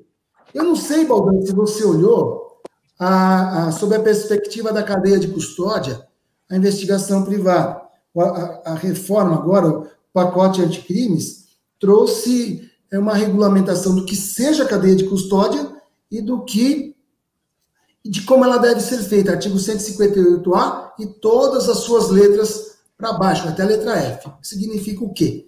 Que agora a polícia tem que respeitar o detalhamento da lei na coleta, porque a gente muitas vezes não sabia de onde vinha e para onde ia aquela prova. Me parece que a cadeia de custódia também deve ser usada na investigação defensiva, na medida em que garante a legalidade da origem da prova. Hoje, por exemplo, com os crimes é, é, cuja prova é, é a tal da prova digital nós temos que fazer é, identificação de metadados, fazer é, é, ata notarial e etc. Nós precisamos mostrar de onde veio até chegar no processo. Então, quer dizer que nesse cenário, o legislador, o legislador já vinha trazendo as suas alguns, alguns indicativos de investigação é, que não fosse exclusiva dos órgãos estatais, o empréstimo delas, eu estou encerrando, né, passando pela, pelas reformas de 2008, que trazem, é, como o Baldan já disse, eu não vou ser repetitivo, o, o, o papel da vítima, o papel dos assistentes, te, assistentes técnicos, passando pela resolução 181 de 17 do Ministério do Conselho Nacional do Ministério Público, e quem pode o mais, pode o menos, porque que só uma instituição faria essa investigação, né? Não acho que é exclusividade, e desemboca agora na alteração do sistema inquisitório para sistema acusatório, exigindo, não é que permitindo, exigindo do advogado, tanto da vítima quanto do suspeito e do acusado, em acréscimo a, a tudo aquilo que o Baldan disse, né? Que hoje vivemos uma, uma, uma, um diferencial na busca da verdade, com o papel de protagonismo dos órgãos defensivos. Né? Digo mais, a defesa, a defesa não da vítima, mas a defesa do acusado, basta que a investigação defensiva, no meu ponto de vista, traga, uh, traga a dúvida, né? aquele nível de incerteza suficiente para uh, uma absolvição, se não uma desclassificação das condutas. Eu teria muito mais coisas para para dizer, mas enfim, eu acho que é um outro momento e nós já pensávamos, né, Franco, de fazer um seminário, viu, Baldan? Eu vou fazer o convite aí pelo Franco, que a gente estava combinando.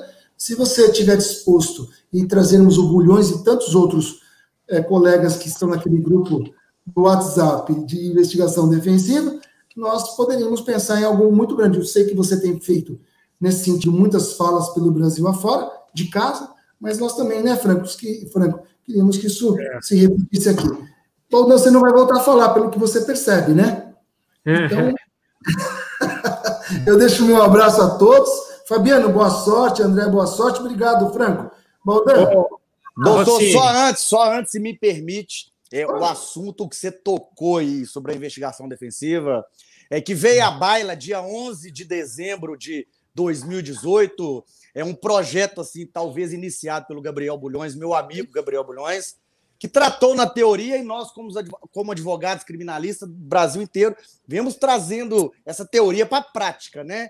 Eu tenho alguns casos de grande repercussão, inclusive internacionais, que eu resolvi ainda em fase de inquérito, utilizando a investigação defensiva, instaurando a portaria, daquela mesma forma usada da fase é, de inquérito também pela autoridade policial, e a advocacia virou outra. De 2018, dezembro de 2018, para cá, aquele advogado criminalista que ainda não colocou no seu escritório um perito, é, outras formas de investigação, que não sai da cadeira e que não vai atrás, a advocacia dele vai sucumbir, simplesmente sucumbir. Porque a advocacia hoje apesar de ainda ser um provimento, não ser uma lei federal, mas são prerrogativas dotadas a nós, advogados, principalmente criminalistas. Então, doutor, esse tema talvez hoje seja o tema mais relevante da advocacia criminal do Brasil. E o pai da criança, que quem fez o filho foi o Baldan e quem carregou o filho né, foi o Bulhões. E culminou com essa. Ele é o autor, viu, Fabiano? Você vê que o Baldan foi o autor Sim, do pré-projeto. O Baldan, ba é, Baldan, é, Baldan, o Gabriel, sempre com seminários brilhantes antes né, de 2018. Eu assisti todos. E assim, é um projeto maravilhoso que a, a nossa luta só começa. Através desse provimento, agora nós temos que tentar tornar isso uma lei federal para que a gente tenha né, mais é, culhão, porque ainda muitas autoridades policiais quando instauramos essa portaria de investigação defensiva, ainda lá no inquérito, ele não sabe nem o que, que é. escutamos algumas besteiras Brasil afora aí, mas enfim, é minha prerrogativa. Eu não abro mão dela, como promotor não abre da dele, juiz não abre, principalmente autoridade policial. Viu, Franco? Duas coisas não se chuta cachorro morto. Se você for na internet verificar quem vai contra a investigação defensiva, são os promotores e os delegados da ativa. Porque está cheio de promotor aposentado e policial aposentado, né, Valdan? Justamente. Exatamente isso.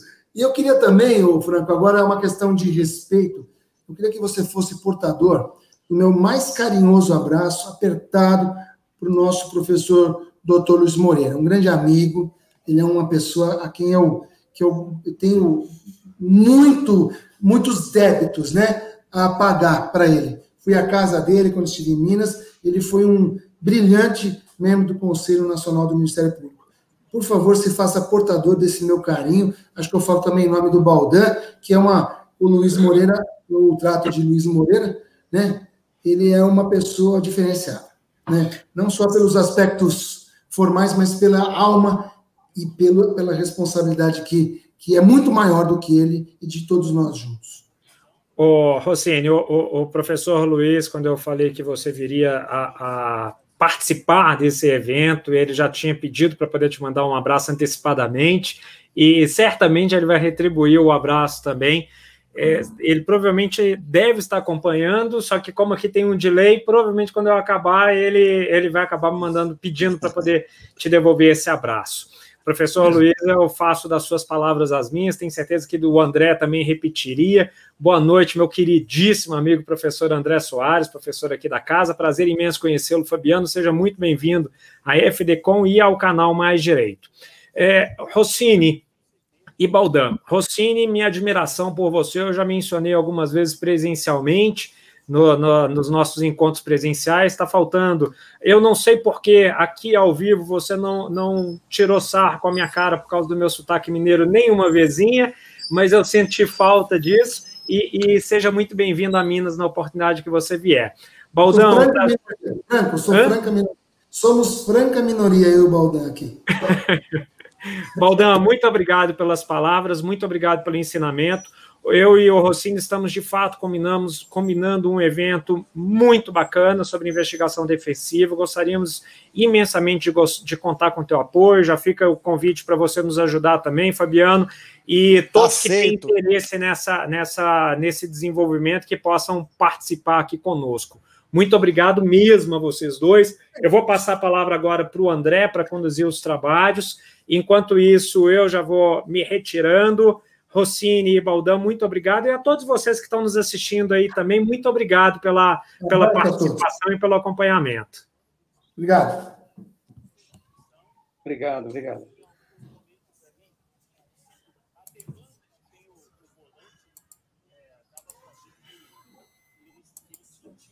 Você está no mute, André. Vamos lá. Isso aí. Saiu? Agora veio. Vamos lá. Boa noite, pessoal. É uma alegria enorme estar aqui com vocês. Eu não Muito estou obrigado. escutando o André. Não? Não, mas está saindo a sua voz, André. Estranho. Você está me ouvindo, Fabiano? Não, eu estou te ouvindo perfeitamente. O André que está, parece que está vibrando. Vamos lá. E agora, está escutando? Sim. Maravilha. Engraçado, eu só estou escutando o André não tá, tá, tá estranho. Tá uma voz, parece que tá computadorizada. Mas... Vai falando aí, André, vamos ver se, se, se melhora isso. vamos lá. Boa noite a todos. É uma alegria enorme estar aqui com vocês. Boa noite, Franco. Boa noite, professor Fabiano.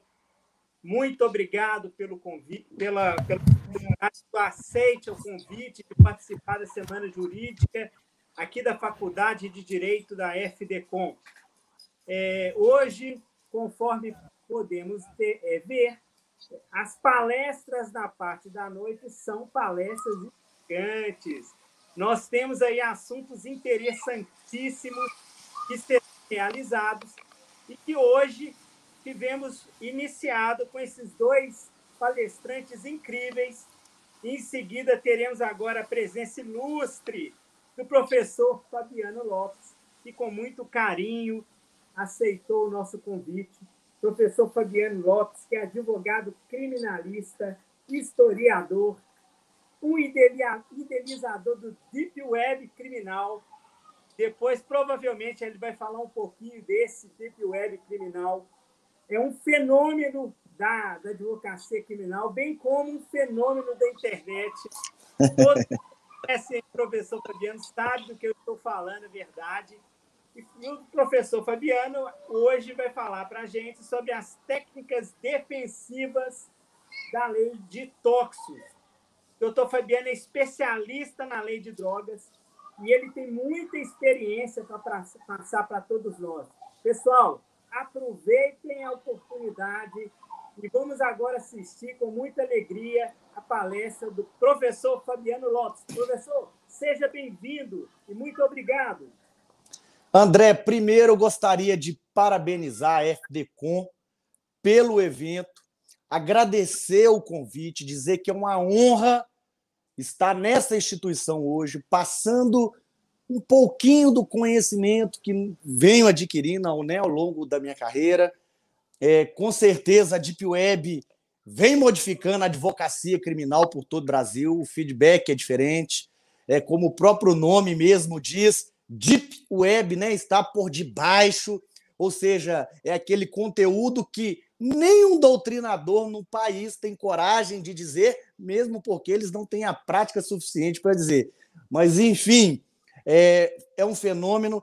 A lei de drogas também, ela é uma das principais é, teorias, das principais leis onde a gente consegue, de alguma forma, utilizar essa Deep Web, utilizar essas técnicas, porque hoje estamos com quase um milhão de detentos no país, sendo que um terço de toda essa população carcerária são de pessoas que cometeram crime capturados na lei de drogas, e o outro um terço de crimes ao qual no meu livro eu chamo de crimes satélites ao tráfico de drogas, ou seja, lavagem de dinheiro, furto, roubo, homicídios e tantos outros que são cometidos também por incentivo né, dessa traficância que vem tomando conta de todo o Brasil.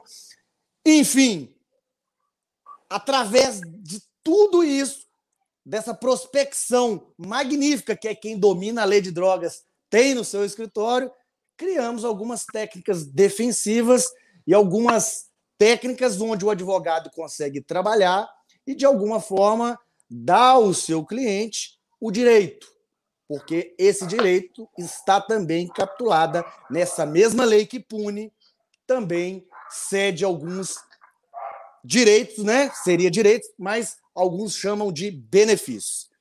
Enfim, André, eu não sei se você vai estar é, tá participando junto comigo, está fazendo questionamento, ou se eu vou tocar o barco direto. Né? No, se, se, você quer que segue um, pode, um esquema Pode tocar no barco direto, professor Fabiano. Aqui, então, beleza, deixa que hoje, eu toco o barco. A estrela aqui. é o senhor. Deixa comigo, então, que a gente toca o barco. Então, vamos lá. Primeiro, André, é, eu gosto de deixar né, todos os ouvintes cientes que esse conteúdo né, da lei de drogas, esse conteúdo que eu vou passar um pouquinho, 1% do que eu passo no meu curso.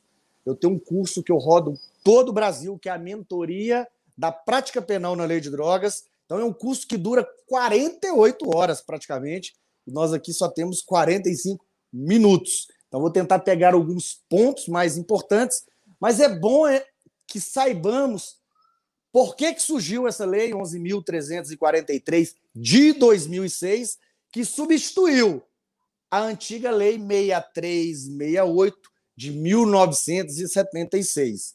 Então, em 1976, surgiu essa lei 6368, aonde o artigo 1 dessa lei, ela tratava que drogas eram apenas substâncias entorpecentes que causavam algum tipo de dependência. Ou seja, cocaína é estimulante, crack é alucinógeno, ou seja, são drogas, são de alguma forma causam dependências, mas não é entorpecente. Só que nesse período de 76 até o ano de 2006, ano da criação dessa lei é, 11.343, fatos históricos ocorreram no Brasil, como nascimento do PCC, como nascimento do Comando Vermelho no Rio de Janeiro, facções criminosas ligadas ao cartel de Sinaloa, no México, ligado ao grande Pablo Escobar. Ou seja, essa traficância começou a tomar conta em forma de organização criminosa de todo o Brasil, quase se transformando em um Estado paralelo ao nosso Estado democrático de direito. Enfim, só para vocês entenderem como que surgiu o Comando Vermelho. Na década de 70, estávamos sobre a égide do regime militar e alguns presos políticos começaram a ser presos junto com presos comuns no presídio de Ilha Grande, em Angra dos Reis. Olha que fórmula fantástica. Presos políticos de alta capacidade de raciocínio, geralmente esses presos, professores universitários, é, todos aqueles que eram contra o regime militar e lutavam contra esse regime militar, ficaram presos junto com alguns que cometiam crimes comuns, outros cometiam homicídios, outros crimes de roubos, sequestros, tráfico de drogas da antiga lei, passaram a ter contato com esses intelectuais presos em um mesmo ambiente. Essa ligação desses intelectuais presos, militares, com esses presos comuns, houve o surgimento do que nós chamamos de Comando Vermelho, e esse Comando Vermelho ele veio de uma forma assistencialista já na década de 70 e 80, criando um caixa único, e esse caixa único, ele, de forma assistencial, ajudava a família de presos, ajudava na saúde nas comunidades do Rio de Janeiro e foi ganhando respeito, tanto dos presos como respeito das comunidades ali no Rio de Janeiro, mas Diferente do que muitos saibam, o Comando Vermelho ele começou com cometimentos de crimes como roubo, sequestro, roubos à joalheria e fazia um caixa único para toda essa esse assistencialismo ali no Rio de Janeiro.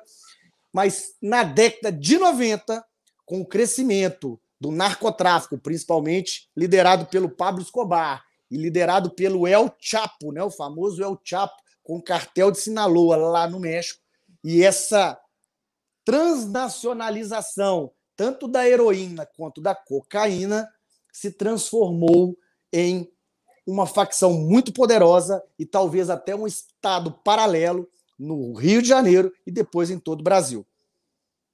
Com esse acontecimento, com esse estado paralelo, o Estado sentiu a necessidade de fazer uma lei mais forte, uma lei mais agressiva, mais punitiva e dando ela o status de uma lei que é equiparada às leis de crime hediondo. Ou seja, os, as penas eram mais gravosas, o cumprimento de pena também mais gravoso. A antiga lei vinha com pena de 4 a 15, essa nova lei já veio de 5 a 15.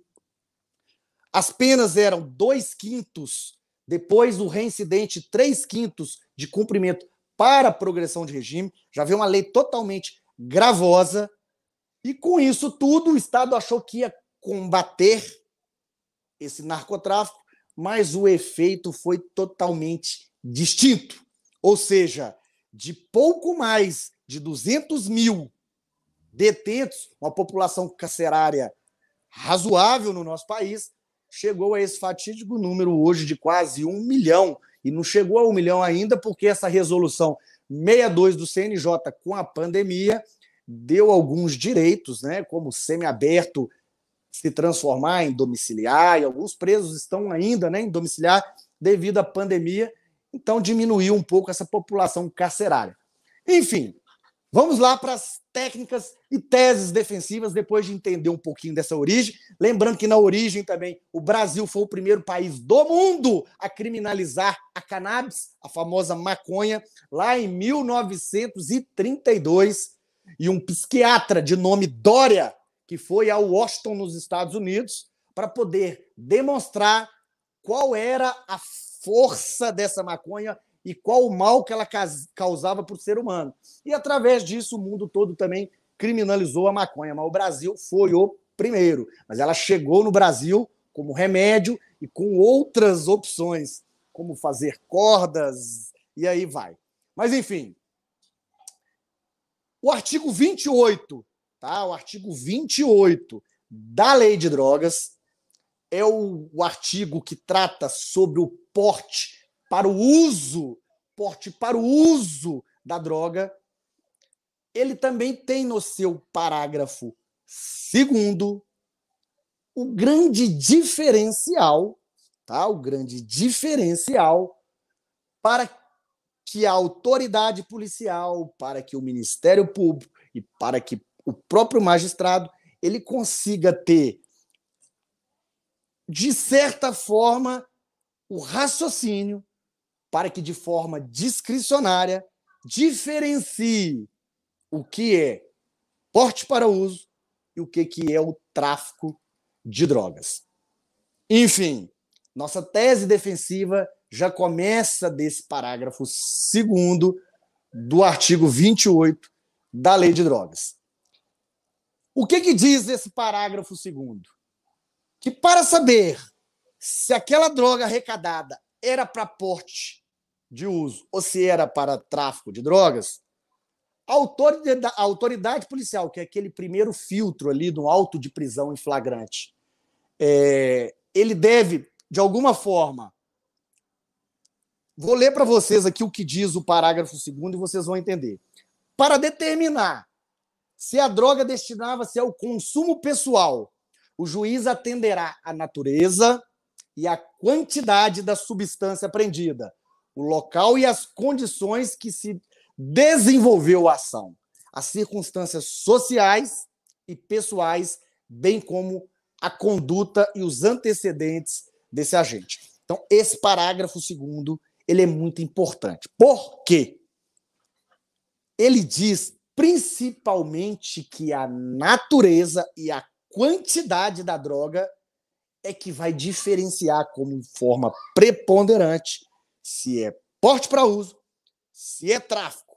Logicamente, não somos bobos dessa população de quase um milhão de detentos. 70% são negros, 80% não possui o ensino médio completo, 68% não possui o ensino fundamental completo. Ou seja, se é lá na Zona Sul o jovem aprendido com pouca quantidade de maconha, de cocaína, de êxtase, a tendência é que aquele jovem da Zona Sul seja tratado como usuário a mesma quantidade com o jovem tratado nas áreas marginalizadas de todas as cidades do Brasil, aquele jovem já é tratado como traficante. Mas, enfim, o que determina é a quantidade e a natureza.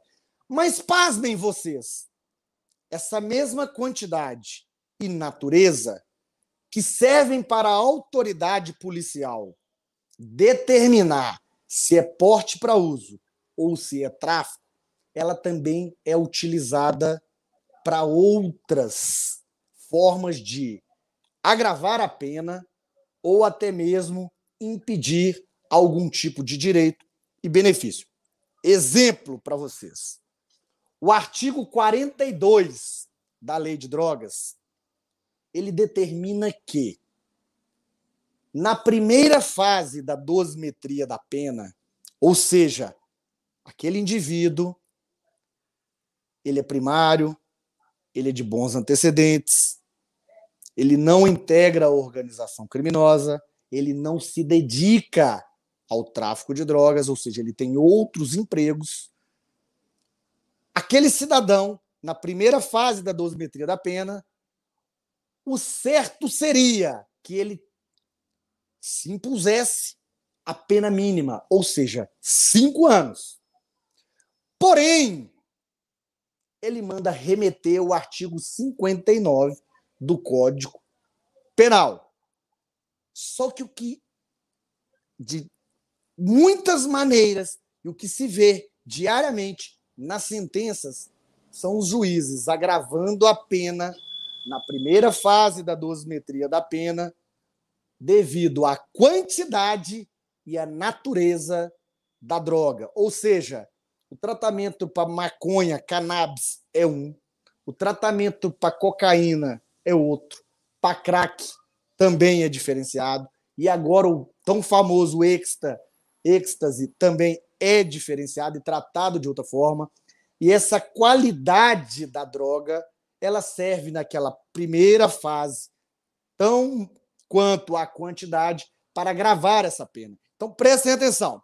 Se lá no 28 fala que a quantidade e a natureza servem para diferenciar se é tráfico, se é uso, ela não poderia, na primeira fase, servir como agravante dessa pena, ou seja, aumentar a pena porque tem muita quantidade ou porque a qualidade é uma droga mais agressiva. Isso aí, dentro do direito penal, nós chamamos de bis idem. Bis idem, ou seja, o mesmo artifício processual sendo usado para duas formas punir o mesmo fato.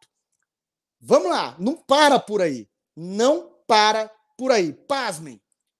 Na terceira fase da dosimetria da pena, aonde se avalia na lei de drogas o que nós chamamos de privilégio, as doutrinas carinhosas, carinhosamente chamam de tráfico privilegiado, que é o parágrafo 4 do artigo 33, ou seja, se você preenche os requisitos, primariedade, bons antecedentes, não integrar a organização criminosa, não se dedicar ao tráfico de drogas, com esses quatro requisitos, você tem, quando eu digo você, aquele seu cliente, ou até mesmo você, né, vai saber, enfim, que comete esse crime de tráfico de drogas, preenchendo esse requisito, tem o direito, eu não chamo de benefício, eu chamo de direito, de ter uma pena reduzida de um sexto a dois terços. Ou seja, se ele tiver o máximo de redução desse privilégio, a pena que é a mínima de cinco anos, ela vai para um ano e oito meses. Porém, pasmem, pasmem novamente. Vocês lembram aí o que eu estou dizendo da qualidade e da natureza da droga, que serviu para diferenciar se é porte para uso, se é tráfico, foi usado e chegar à conclusão que é tráfico. Se é tráfico e utilizaram da natureza e da quantidade, chegou na primeira fase da dosimetria da pena, o artigo 42 da mesma lei de drogas também remete a essa primeira fase e o juiz, utilizando do mesmo artifício, natureza e quantidade, e fundamentando também na natureza e na quantidade, aumenta a pena. Bis idem. Vou inventar uma nova palavra. Ela não existe. Mas existe o idem.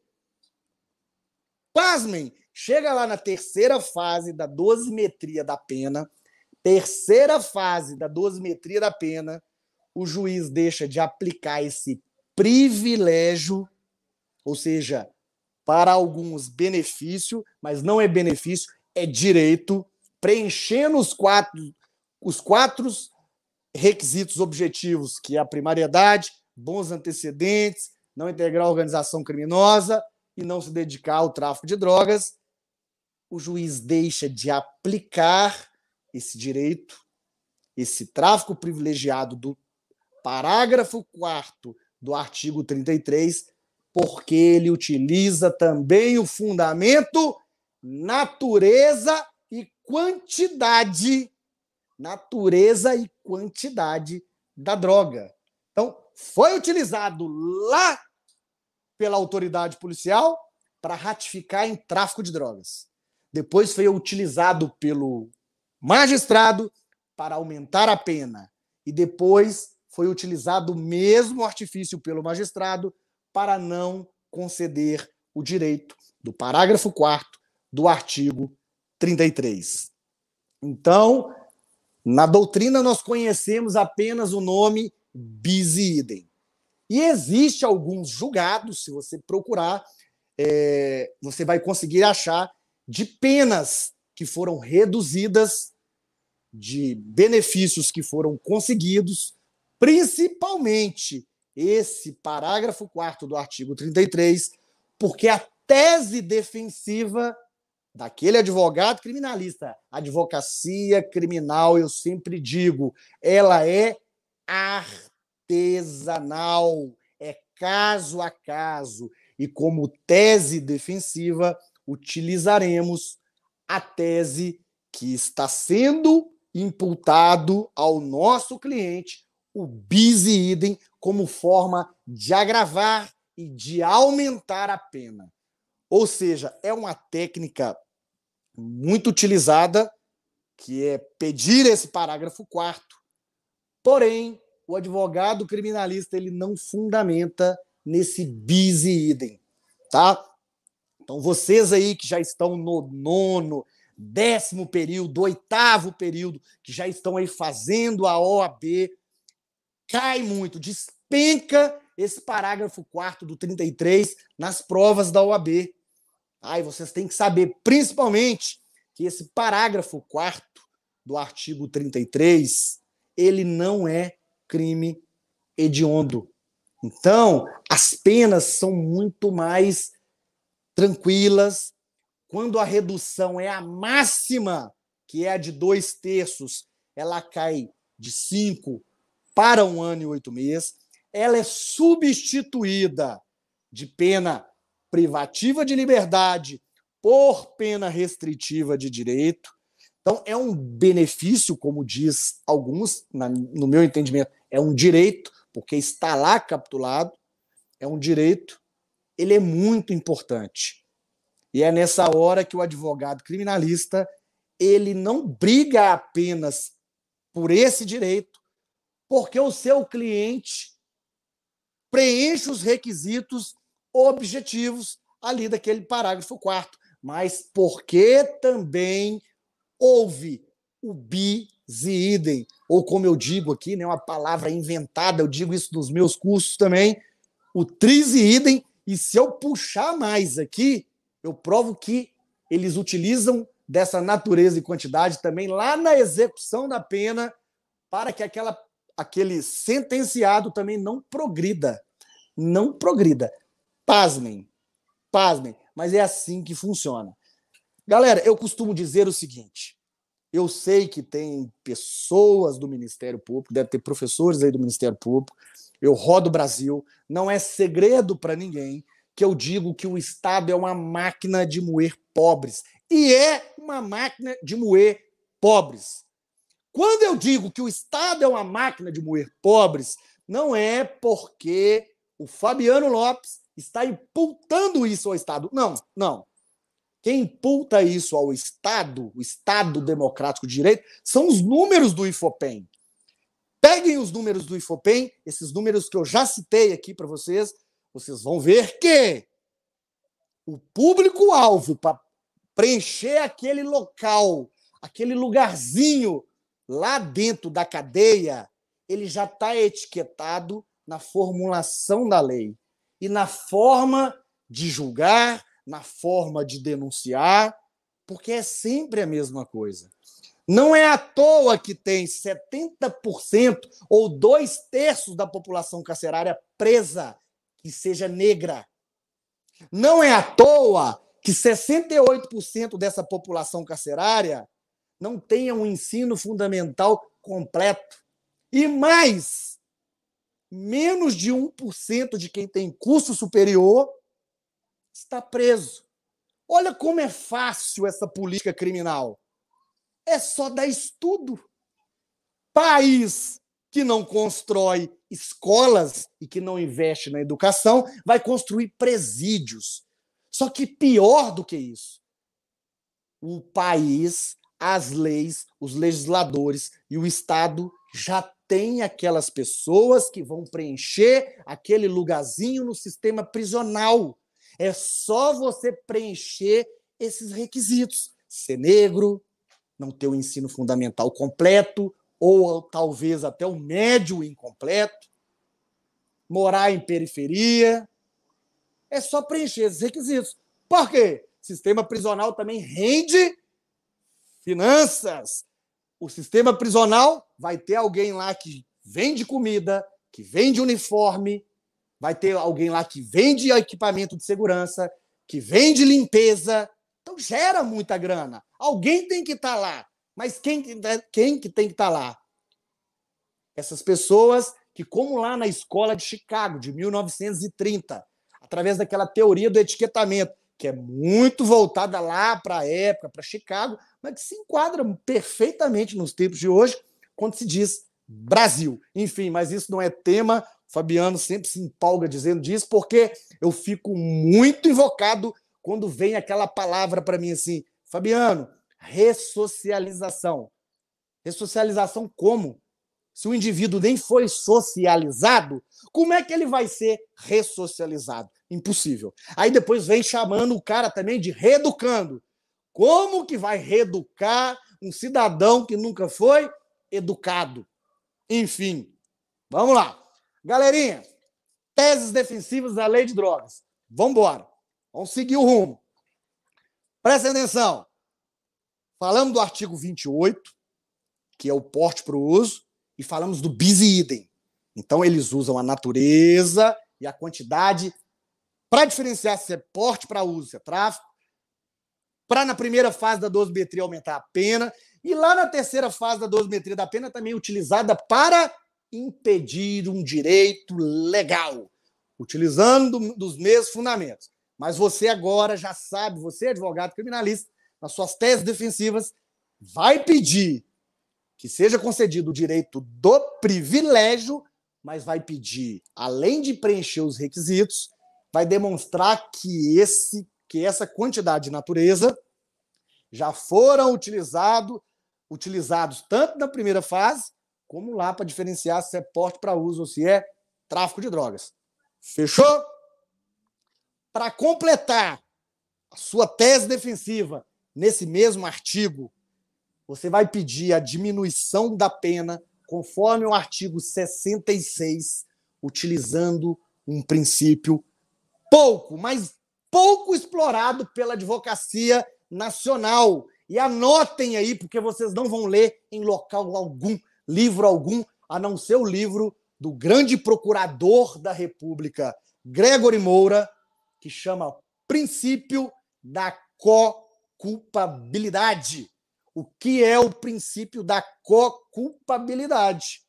Importante, anotem para vocês colocarem nas suas teses defensivas e teses defensivas e vão através dela conseguir também uma redução da pena, conforme o artigo 66, porque o princípio da culpabilidade é aquele princípio que preza que o Estado lá no seu artigo 5 nas nossas cláusulas pétreas, com o seu dever de dar educação, de dar saúde, de dar lazer, de dar cultura, ele deixa esse preceito constitucional de lado, ele não aplica essa norma e o indivíduo comete crimes porque o Estado também não fez a sua parte. E quando o Estado não faz a sua parte, concedendo de forma constitucional, nossa Carta Magna, nosso artigo 5, nossa cláusula pétrea, ele se torna co-culpado do que está acontecendo com a marginalização daquele indivíduo. Então, vocês estão entendendo que, além de pedir o benefício do parágrafo 4 ou o direito, como eu digo, você também pede redução pelo princípio da co-culpabilidade, porque o Estado também é culpado. Porque aquele indivíduo, aos 12 anos, aos 11 anos, já estava na traficância. E cadê o Estado para poder cumprir com seus preceitos fundamentais? Aonde estava o Ministério Público nesse momento para poder virar para a mãe desse indivíduo. Falou: olha, seu filho tem 11, 12 anos, não está estudando, seu filho está traficando. Não, só, só lembra lá na hora de denunciar. Fulano cometeu crimes capitulados no artigo 33 da Lei 11.343 é traficante. Mas não é assim que funciona, a gente sabe que não é. O Chile já utiliza desse princípio da culpabilidade há muito tempo. Porém, aí lá ainda existe o princípio da co-culpabilidade às avessas. O que seria o princípio da co-culpabilidade às avessas? Da mesma forma que o Estado não cumpriu o seu papel lá na periferia, dando os direitos fundamentais básicos, cultura, educação, lazer, saúde, aquele indivíduo que o Estado deu, aquele indivíduo que o Estado deu acesso, deu acesso à educação, deu acesso à saúde, à cultura, lazer, esse indivíduo se cometeu a mesma pena, a pena dele também tem que ser mais grave do que desse que não teve. Porque esse teve acesso. Eu sou um pouco mais ameno com relação a isso, e eu penso que o direito penal já é suficiente para punir aqueles que têm acesso. Mas o que não teve, aquele que o Estado se furtou de alguma forma de dar o seu direito fundamental, o Estado se torna, naquele momento, co-culpado. E o nosso fundamento é o artigo 66 do Código Penal. Fechou, galera? Desculpa, Fabiano Lopes, para quem já segue aí nas redes sociais, eu sou mais agressivinho mesmo com relação a essa. Eu, eu sou um cara que luta, tenta combater e tenta demonstrar que a justiça ela tem que mudar as políticas criminais. Ô, André, eu estou extrapolando, hein, André? Eu não, você já me conhece, né, André? Então. Professor, tá excelente. Eu só fico vendo superlativos aparecendo assim. Excelente, fantástico, palestra incrível, palestra sensacional. Ou seja, os alunos, todos que estão vendo a sua palestra, estão adorando. E assim, se você puder continuar, nós temos aqui uma palestra, é a próxima palestra com, com o professor Sérgio Leonardo, Pô, mas... Você me colocar antes do Sérgio, você tá me ferrando, né, velho? Que isso! que isso, Fabiano. Sérgio, sou, sou fã do Sérgio. A galera provavelmente vai ter uma palestra de cinema com o Sérgio, porque o Sérgio é um cara muito foda, cara. Eu sou fãzaço do Sérgio. E eu, eu sei que o tema é muito instigante, a gente sabe que tem muita coisa para falar. É, quando a gente conversou, você comentou que vai ser um tira-gosto. Eu sei que tem ainda vários artigos para você comentar, inclusive o 45, que é um dos artigos que é importante na lei de drogas. E se você quiser concluir com ele, fica à vontade. Quanto tempo que eu tenho? Vamos colocar aí 10 minutinhos? Dá para me falar dele? Cinco, seis, oito minutos. Beleza, então vamos lá. Ô, ô, 45. André, posso, posso entrar é, aqui galera, no meio? O que, que acontece? Tá? É, como eu disse para o André, é uma pena a gente não ter tempo suficiente para passar essa lei de drogas. Como eu disse, né, André? É a lei que hoje mais oh. é utilizada pelos advogados criminalistas, porque é o que mais enche o sistema prisional e é o que mais gera prospecção de cliente. Então, o cara que domina essa lei domina prospecção também. Ô, Mas, Fabiano enfim. e André, posso, posso dar uma sugestão? Claro, Vamos fazer claro. igual a gente fez na outra. Quando o Sérgio entrar, a gente continua, o Fabiano vai encerrando, que, que ele está falando muito bem, e eu sei que tem muita coisa ainda para poder trazer aqui de conteúdo para a gente. Então, eu acho que se a gente fizer um emendo como foi na outra, eu acho que vai fluir super legal. Se vocês acharem que vale a pena, vai tocando aí, Fabiano. Olha, cara, para mim é um prazer. O grande problema que o Fabiano tem que é fala pra caramba e se deixar ele fala o dia inteiro. Mas, igual eu falei pro André, André, vai me policiando aí, porque eu não tô nem vendo horário. Mete né? bronca. Tá, mas vamos lá. Vou seguir a orientação do André aí. Eu tô pulando uns, uns 10 artigos aqui. Já vou lá pro artigo 45 da lei de drogas. Por que o artigo 45? Eu já trabalhei ele, inclusive, com o André. Nós fizemos uma chamadinha dele, né, André? É, lá no seu canal. É um artigo muito interessante. E ele é pouco utilizado. Ou seja, pouco não. Ele não é utilizado. Hoje, depois das minhas mentorias pelo Brasil afora, a galera está utilizando. Galera, o artigo 45 ele serve não só para a lei de drogas, como ele serve para qualquer tipo penal. E ele não é explorado. Olha o que diz o artigo 45. É isento de pena o agente que, em razão da dependência ou sob o efeito proveniente de caso fortuito ou força maior de drogas, era ao tempo da ação ou omissão. Olha só, galera, qualquer que tenha sido a infração penal. Qualquer que tenha sido a infração penal. Está na lei de drogas? Está na lei 11.343 de 2006? Está. Mas ele serve para qualquer tipo penal. É isento de pena. Se você é advogado criminalista, conseguir provar que aquele seu cliente cometeu aquele delito em virtude de estar sobre o efeito da droga ou cometeu pensando que ia utilizar aquela droga, ele é isento de pena. Isento. Você quer maior, você quer benefício maior, direito maior do que essa isenção? E, cara, pessoal, vem aqui. É realidade muitos usuários de droga, muitos, muitos, eles estão lá na boca de fumo, eles estão na traficância, porque o traficante promete para ele: olha, se você trabalhar para mim o dia inteiro, à noite eu te dou três papelotes de crack, cinco pinos de cocaína. Isso é fato. Isso existe. Se você, advogado, conseguir provar que o cara é usuário, que ele é compulsivo, você consegue a isenção da pena. Porém, sabemos que o Dominis Lit, o nosso maestroso Ministério Público, que é o dono da causa, ele tem também o ônus de provar.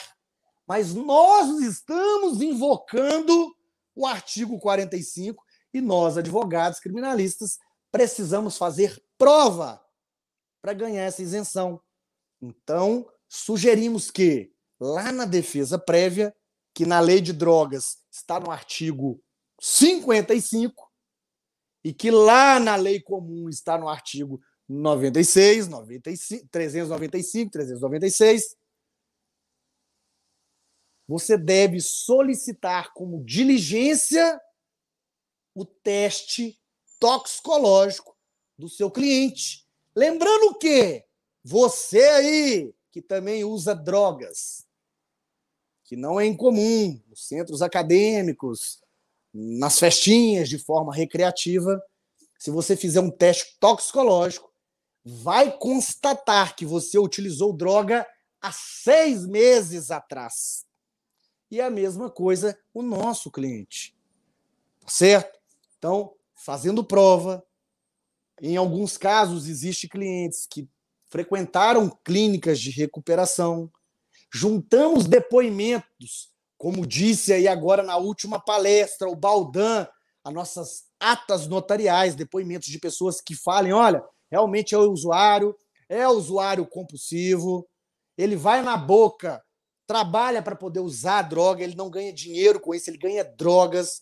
Pessoas que constatam isso, você demonstra isso ao Ministério Público, demonstra isso ao magistrado, para que no final você consiga para o seu cliente nada mais, nada menos do que a isenção da pena. E agora eu estou tendo o orgulho e o prazer de ver o grande um dos maiores advogados de Minas Gerais, nosso Sérgio Leonardo. Eu já sei que eu já estou com o tempo esgotado. Sérgio, se deixar, eu fico aqui o dia inteiro, você sabe, né? Fabiana, eu estou te assistindo aqui desde o começo da palestra, estou aprendendo muito e obrigado pelos imerecidos elogios. Continue, por favor. É, falhou um pouquinho aqui, Sérgio. Quando começa a falar, sempre dá uma falhadinha aqui. Fala de novo aí, deixa eu ver se eu consigo. Estava dizendo que eu estava assistindo aqui a sua palestra desde o começo, assisti e ouvi também os imerecidos elogios e estava aprendendo muito. Então, peço que você continue para que eu continue a aprender. É para mim uma honra estar aqui dividindo esse momento com você, Fabiano, que é um grande advogado criminalista. Sérgio, é... não é bailismo da minha parte. Eu sou fã incondicional, não só seu, como do seu pai também, que, na minha humilde opinião, o maior advogado e o melhor advogado do estado de Minas Gerais, quiçá do Brasil. E é uma honra para a gente estar dividindo aqui, mesmo que de forma digital, um espaço né, com pessoas tão ilustres, tão capacitadas e que, de alguma forma e de forma muito plena, têm liderado a nossa advocacia criminal, têm conseguido benefícios importantes para a nossa advocacia. Eu sei que você é um grande lutador e já me coloco à disposição para essa luta que nós, advogados criminalistas, devemos, antes de tudo, lutar um pelo outro. Conte comigo nessa luta. Para mim é um prazer muito grande. Muito obrigado pelas referências e sigo lhe ouvindo. E André, como é que tá aí? Como é que você quer que faça aí agora? Eles estão com um cronograma aqui, Sérgio. Então, nós estamos tentando seguir aqui. Boa noite, Sérgio, seja bem-vindo. É, é, quem manda aí é realmente o André mesmo. André, agora, cara, o problema é seu, viu? Eu vou tirar o meu corpo fora, quem vai decidir essa história é você. Fabiano, primeiro, boa noite. Boa noite, Sérgio. André. Bem, boa noite, Franco. Muito obrigado. Boa noite a todos os alunos e alunas da FDCom nessa semana jurídica e direito na contemporaneidade, desafios e oportunidades. É um prazer muito grande estar aqui. Maravilha. Fabiano, você se puder, a gente, se você puder já concluindo, já passamos a palavra para o Sérgio e a gente continua aqui com, com, a, com, os nossos trabalhos. Pode ser, amigo? Pode, a gente já conclui. E aí, ó, e eu já, e eu, eu já saio daqui convidando para o próximo evento isso se você puder, lógico. Com certeza. É sempre um prazer. Eu que também sou professor acadêmico de uma instituição aqui de Belo Horizonte, é, sempre me coloco à disposição para os alunos da graduação, porque eu acho que é aí na graduação que a gente consegue formar grandes profissionais, é aí que nasce aquela sementinha, porque é muito importante, né, André? É legal que meus alunos lá do segundo, do terceiro e do quarto período você pergunta, todos querem fazer concurso. Chega lá no sétimo, no sexto, ninguém sabe mais o que quer. Mas no nono e no décimo, todo mundo já quer ser advogado. Eu acho isso sensacional. Né? Então é aí que a gente coloca a sementinha, mas é sempre à disposição. Eu, claro, né, a gente tem os compromissos. Eu rodo o Brasil inteiro palestrando e dando esse curso da lei de drogas na prática, é, junto com o Grande Zanoni, é, com profissionais brilhantes que me acompanham, Grande Merria, é, é, o Lucas Sá, que hoje é o papa do habeas corpus aí no Brasil, juntamente com o nosso Toron. Mas, enfim, é, me chamando, estarei sempre à disposição, tempo estando disponível, é um prazer gigante, ainda mais essa faculdade, que é a FDCon, tão tradicional aí da nossa grande contagem. Maravilha. Amigo, então vamos só com... finalizar, então, já está finalizado. Então é só deixar para. Galera, o negócio é o seguinte: lei de drogas é a maior prospecção de cliente na advocacia criminal. Né? Para você chegar até um crime de colarinho branco, ser um grande tribuno, você tem que passar e chutar as pedras da advocacia criminal. E essas pedras estão aqui, na lei de drogas, é onde tem um flagrante, é onde você vai encarar uma delegacia de polícia, é onde você vai encarar um inquérito policial, é onde você vai começar a aprender a fazer uma investigação defensiva. Então, dominem essa lei, procurem estudar. Ela não é uma lei tão extensa, o seu procedimento é distinto, mas dominem. Domine que a sua prospecção de cliente estará garantida. E, pessoal, muito obrigado, muito honrado mais uma vez por estar aqui. E, Sérgio, prazer ladear você, nem foi um pouquinho aqui. Maravilha. Professor Fabiano Lopes, nós que agradecemos por essa, por essa palestra brilhante, que só enriqueceu a nossa noite, deixou todos nós felizes e com o coração vibrando. Tenho certeza que aqui muitos agora vão ladear pelo, pelo direito criminal. Muitos alunos foram inspirados aí pelas suas histórias e muito e também pela sua pela sua palestra. E repetindo, gostaria de contar com, com um amigo em outras oportunidades e quem sabe a gente possa é, é, encontrar depois que tudo isso passar para que, o, para que o amigo possa é, realizar uma palestra em loco na Faculdade de Direito e Contagem. Pessoal. Já está aceito o convite. E até mais para todo mundo. Boa noite. Maravilha. Boa noite. Pessoal, outra coisa, aqueles que não viram essa palestra brilhante do professor Fabiano Lopes, essa palestra estará gravada no canal Mais Direito, bem como no canal da FDCom. E se você depois quiser escutar, você pode escutar a palestra através do podcast no Processando Cast. Muito obrigado, professor Fabiano. Um abraço e até mais. Um abraço, até mais, gente. Boa noite, foi um prazer. E continuando os nossos trabalhos, com muita alegria, estou aqui ao meu lado, o grande advogado criminalista Sérgio Leonardo, que eu tenho um carinho enorme, uma admiração enorme. Além de advogado criminalista, é conselheiro do Instituto de Ciências Penais. Além disso, ele também é conselheiro da Abracrim Nacional, que é a Associação Brasileira dos Advogados Criminalistas. E, e aí eu vou também comentar é presidente do Conselho Fiscal do Clube Atlético Mineiro. Aí não. Eu só voto aí, minoritário aqui, não. A, né? maior, a maior qualidade aí, aí do Sérgio, pesado. tá? A maior não, qualidade ô, Franco, do Sérgio. Ô, Franco, você sabe a minha. Você sabe a minha. É, a minha preferência, mas em é respeito é ao palestrante, e ele sabe também a minha preferência, mas em respeito ao palestrante, eu não podia deixar de falar isso, porque eu sei como ele tem um coração alvinegro, né, Serginho? E, isso e com isso, hoje ele vai realizar a palestra A Nova Advocacia Criminal. Sérgio Leonardo, seja bem-vindo. É um prazer ter você aqui no canal da FDCom, na Semana Jurídica da FDCom. A palavra é sua, meu amigo. Boa noite mais uma vez, meu amigo André Soares, e tributo à nossa amizade esse convite imerecido. E um convite muito difícil, porque falar depois do doutor Fabiano, que tem uma bela oratória, que é um homem das redes sociais, é quase uma estrela das redes sociais, e que roda esse Brasil inteiro, encantando os estudantes, os colegas mais jovens, com seus conhecimentos sobre advocacia, que não é um desafio muito grande. Eu vou me esforçar para tentar, pelo menos, fazer 10% do que o Fabiano fez e eu estava acompanhando oh. no chat, eu estava assistindo. O pessoal estava gostando, estava elogiando muito. Agora eu não vou conseguir ver para ver se está tendo alguma repercussão. o, caro professor Franco Mazieiro, é um prazer estar aqui e mais uma vez falar para os alunos da FDCom. Já tive a honra e a oportunidade de estar presencialmente na faculdade e agora venho por este meio virtual nestes novos tempos, através dos novos meios, e falaremos desses novos meios na nossa conversa de hoje, que é sobre a nova advocacia criminal, Fabiano.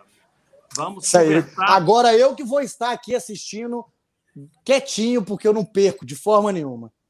É, vamos falar um pouquinho das diferenças entre a advocacia tradicional e a advocacia contemporânea, de algo que eu costumo dizer que é o fim da era romântica da advocacia criminal, e talvez o Fabiano vá discordar de mim disso.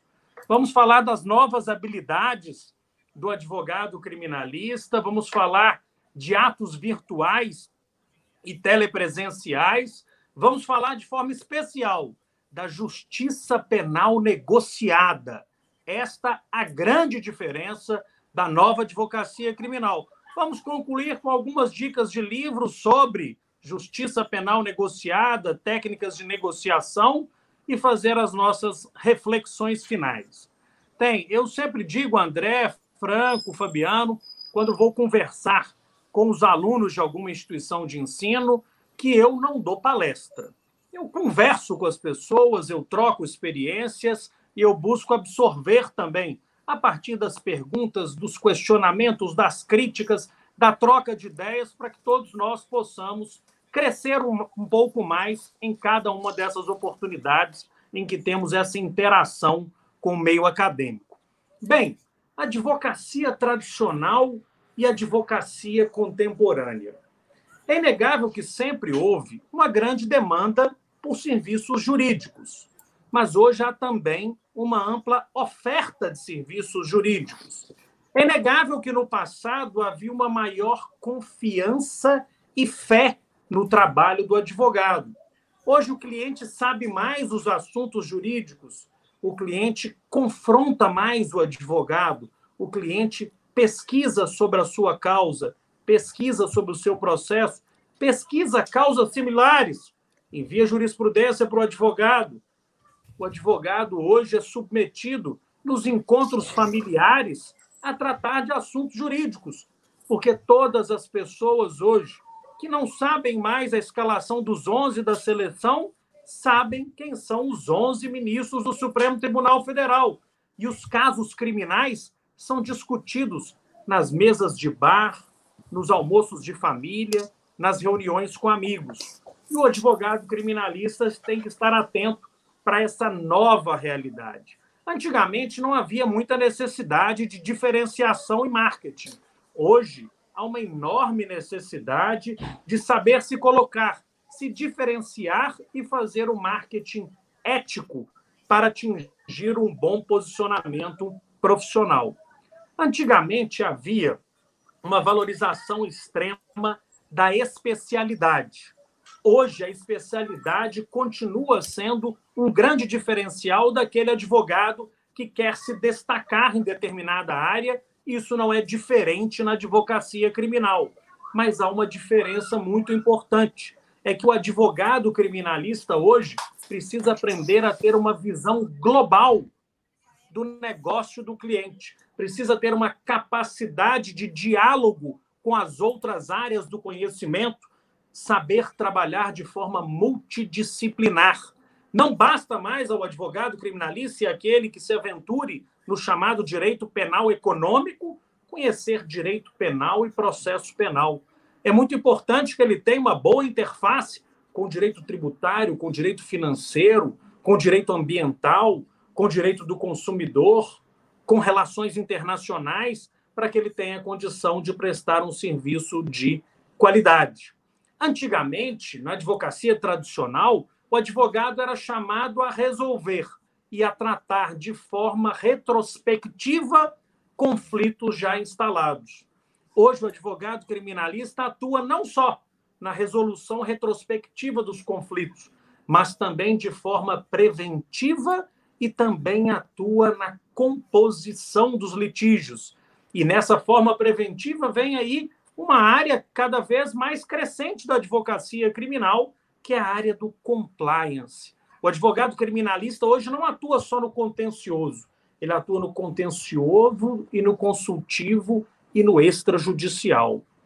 A partir dessas diferenças entre a advocacia tradicional e a advocacia contemporânea, é, é, é possível identificar quais são as novas habilidades que o advogado e a advogada criminalista precisam ter para se destacar no mercado de trabalho. E a primeira delas é o domínio dos mecanismos tecnológicos de acesso à informação e de comunicação. Não é mais possível imaginar um advogado criminalista, uma advogada criminalista que não saiba fazer pesquisa de jurisprudência pela internet, pelos acervos digitais, um advogado que ainda não tenha seu token habilitado para atuar no processo judicial eletrônico, um advogado que não esteja afeito as reuniões por videoconferência nas múltiplas plataformas, seja do sistema de justiça, seja para as reuniões com os seus clientes.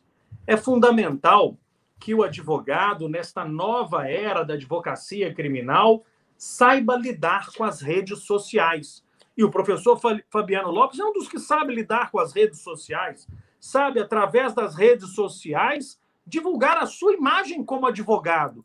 Uma imagem de respeito, mas uma imagem de modernidade, uma imagem de capacidade de conversa, de articulação, de diálogo, de interação com a sociedade, a partir da qual o advogado consegue fazer o marketing responsável, o marketing ético.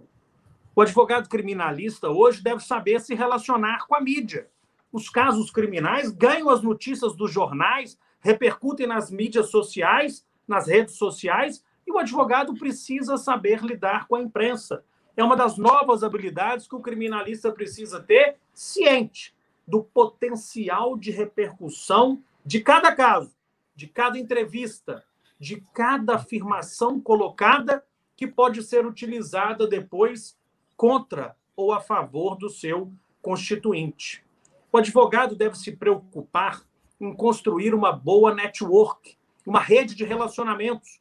E, para isso, frequentar, no âmbito da faculdade, o diretório acadêmico, as associações atléticas, começar a frequentar a comissão de estagiários da Ordem dos Advogados do Brasil, participar do Rotary, do Lions, participar do Instituto de Ciências Penais, do Instituto Brasileiro de Ciências Criminais, utilizar desses mecanismos para incrementar o seu relacionamento dentro da própria advocacia e com a comunidade de onde virão os seus clientes. O advogado hoje deve compreender sua condição de prestador de serviço. Não se pode mais imaginar aquele advogado muito nobre, praticamente inacessível e que trate os clientes com soberba. O advogado hoje deve estar acessível ao cliente. Acessível, o criminalista, 24 horas por dia, 7 dias por semana. Celular de criminalista não é desligado de noite para dormir. Celular de criminalista só fica em modo silencioso quando ele está em reunião, audiência ou sessão de julgamento nos tribunais. O advogado criminalista tem que se acostumar em receber André, Franco, Fabiano. Às sete horas da manhã, quando senta para tomar o café da manhã, depois de já ter feito o seu treino, a mensagem do cliente: Doutor, o que é auto CLS decisão? O cliente acompanha todos os dias o andamento do seu processo porque é acessível hoje pela internet e quer saber do advogado o que, que significa cada movimentação daquela. Porque, via de regra, o advogado criminalista é o advogado que atua uma vez na vida da pessoa. A não ser aquele delinquente habitual, reincidente, as pessoas costumam ter um problema criminal na vida. E o advogado que cuida de vários clientes e vários processos tem que compreender que cada cliente só se preocupa com o seu processo. Vigia de manhã, de tarde, de noite o andamento do seu processo. Quer saber o que está acontecendo. Como já disse anteriormente, faz pesquisa de jurisprudência e manda para o advogado dizendo: doutor, isso aqui não é igualzinho o meu caso? E o advogado tem que ser receptivo a essa nova forma de interação com os clientes. O advogado atualmente não pode mais pensar em trabalhar sozinho. Fabiano sabe muito bem disso e sempre o vejo fazendo parcerias, trabalhando com outros colegas, inclusive nos cursos e nas atuações profissionais. Nós precisamos aprender a trabalhar em equipe, a somar habilidades, a somar esforços no sentido da melhor defesa do interesse dos nossos constituintes.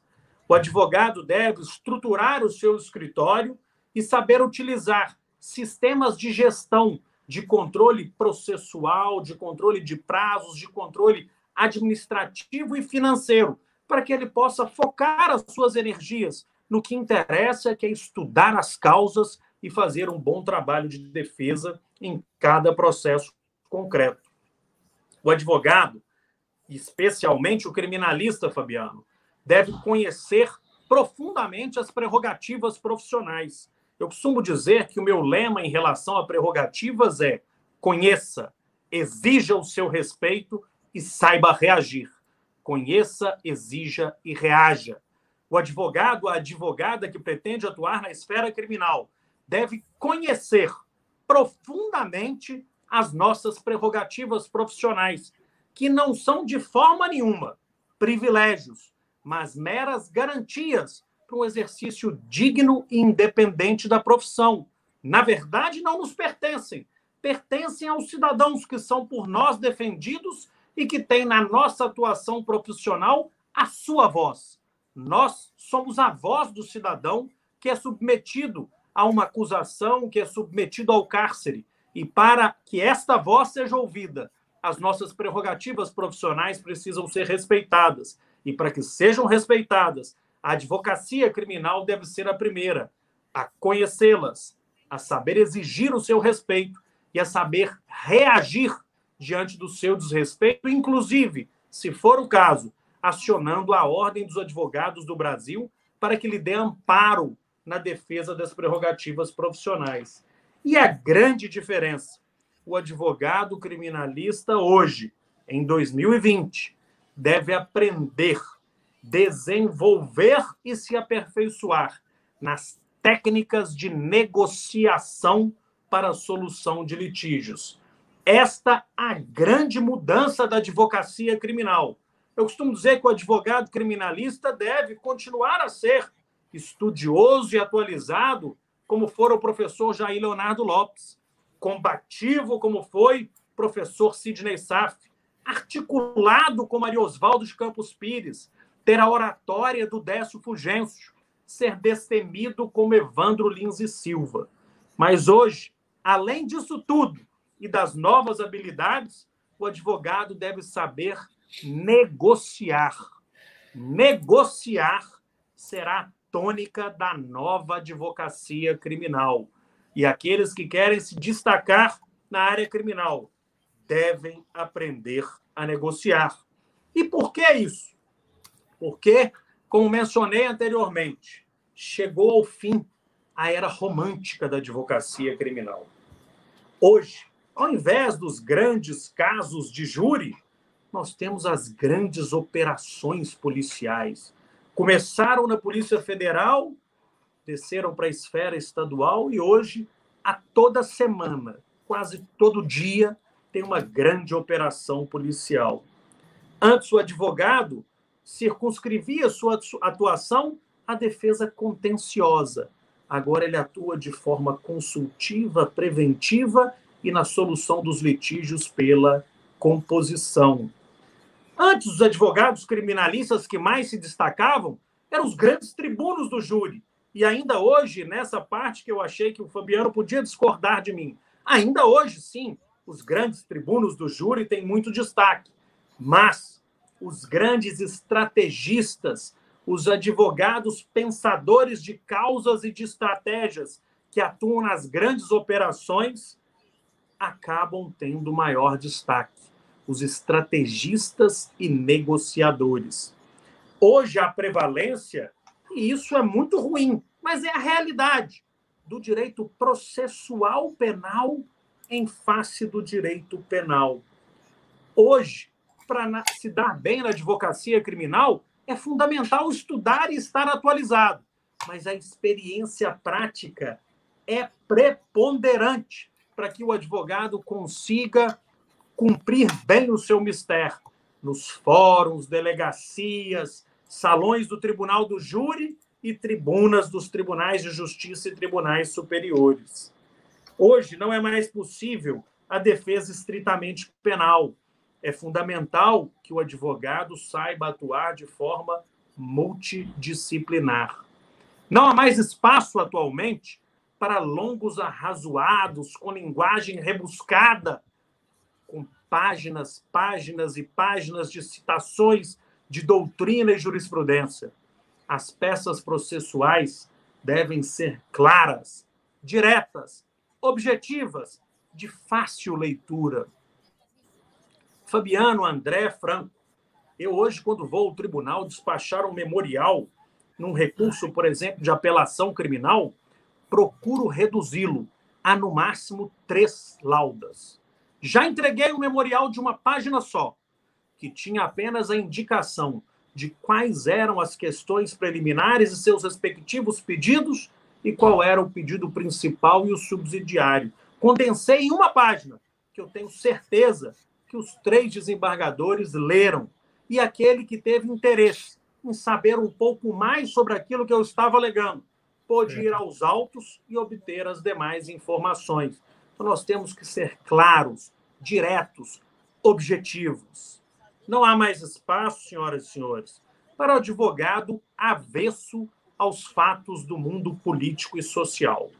O advogado precisa estar informado sobre o que acontece em sua cidade, em seu estado e no país, sobre a política nacional, sobre a política local, sobre os fatos da vida social, porque em cada caso concreto eles terão repercussões. Eles influenciarão a postura da autoridade policial, a postura do Ministério Público e, ao fim, as decisões judiciais e, especialmente, para aqueles que atuam no tribunal do júri, as decisões dos jurados, pessoas como cada um de nós, sujeitas às influências e às informações que hoje inundam o nosso universo. Então, por este conjunto de mudanças, é que eu digo que acabou a era romântica da advocacia criminal e que o advogado, prestador de serviços, deve adquirir aquelas novas habilidades, a mais importante delas, a capacidade de negociar e de agir de forma estratégica. E as duas questões que eu destaco como maiores novidades no exercício prático da advocacia criminal. A primeira delas, os atos virtuais ou telepresenciais. E a segunda, os acordos de não persecução penal. Com relação aos atos virtuais e telepresenciais, não tenham dúvidas, senhoras e senhores. Eles vieram para ficar. É um caminho sem volta e um caminho sem volta que tem muitas vantagens e desvantagens e preocupações também muito severas. As audiências telepresenciais geram economia. Imagine, senhoras e senhores, que hoje, às três horas da tarde, eu estava participando de uma audiência em Varginha, sem sair do meu escritório. Semana passada, eu fiz uma audiência para negociar um acordo de não persecução penal em Guarulhos da sala do meu escritório. Ninguém teve que comprar passagem, andar de táxi, almoçar fora de casa, ficar longe, e os atos foram praticados. Eu no meu escritório, meu cliente na empresa dele, o procurador da República lá em Guarulhos, na casa dele, e o juiz federal lá em Guarulhos, na casa dele, para homologar um acordo de não persecução penal. As audiências virtuais vieram para ficar. E eu não vejo nenhum problema em que elas sejam realizadas na fase preliminar dos juizados especiais criminais, para benefícios como suspensão condicional do processo, eventualmente para benefícios no curso da execução penal, desde que o advogado possa estar acompanhando o seu cliente, onde quer que ele estiver, inclusive dentro da unidade prisional. Admito audiência de instrução apenas se as testemunhas estiverem em local controlado. Audiência de instrução proitiva de testemunhas, especialmente testemunhas de acusação, de forma totalmente telepresencial, sem que nós saibamos em que contexto aquela testemunha está inserida. Se tem alguém atrás do computador, se tem alguém lhe apontando uma arma, se tem alguém lhe orientando, isso é inadmissível. Então, audiências de instrução para, oivi, para, para oitiva de testemunhas, nós não podemos concordar, porque há um prejuízo muito grande à rigidez da prova, e esse prejuízo pode se materializar numa sentença penal condenatória, na restrição concreta da liberdade de um cidadão que é submetido às agruras de um processo criminal. Audiência de interrogatório, se o réu tiver ao lado de seu advogado, no escritório do advogado, no fórum ou na unidade prisional, eu também não me oponho à realização. Mas as audiências para oitiva de testemunhas, a advocacia tem que se opor. E podemos admitir, no máximo, um modelo híbrido, em que as testemunhas vão para o fórum, para uma sala onde o ambiente estará controlado. O advogado está no seu escritório com o cliente, o promotor está num lugar, o juiz no outro, mas as testemunhas estão num ambiente controlado e em segurança. Daí o prejuízo para a rigidez da prova é menor. Com relação aos julgamentos nos tribunais, há dois formatos novos: o julgamento 100% virtual e o julgamento telepresencial por videoconferência. O julgamento 100% virtual só pode ser admitido pelos colegas em causas que se tem uma perspectiva ou de vitória ou de derrota muito consolidada e que o colega considere que a sua intervenção não fará diferença alguma.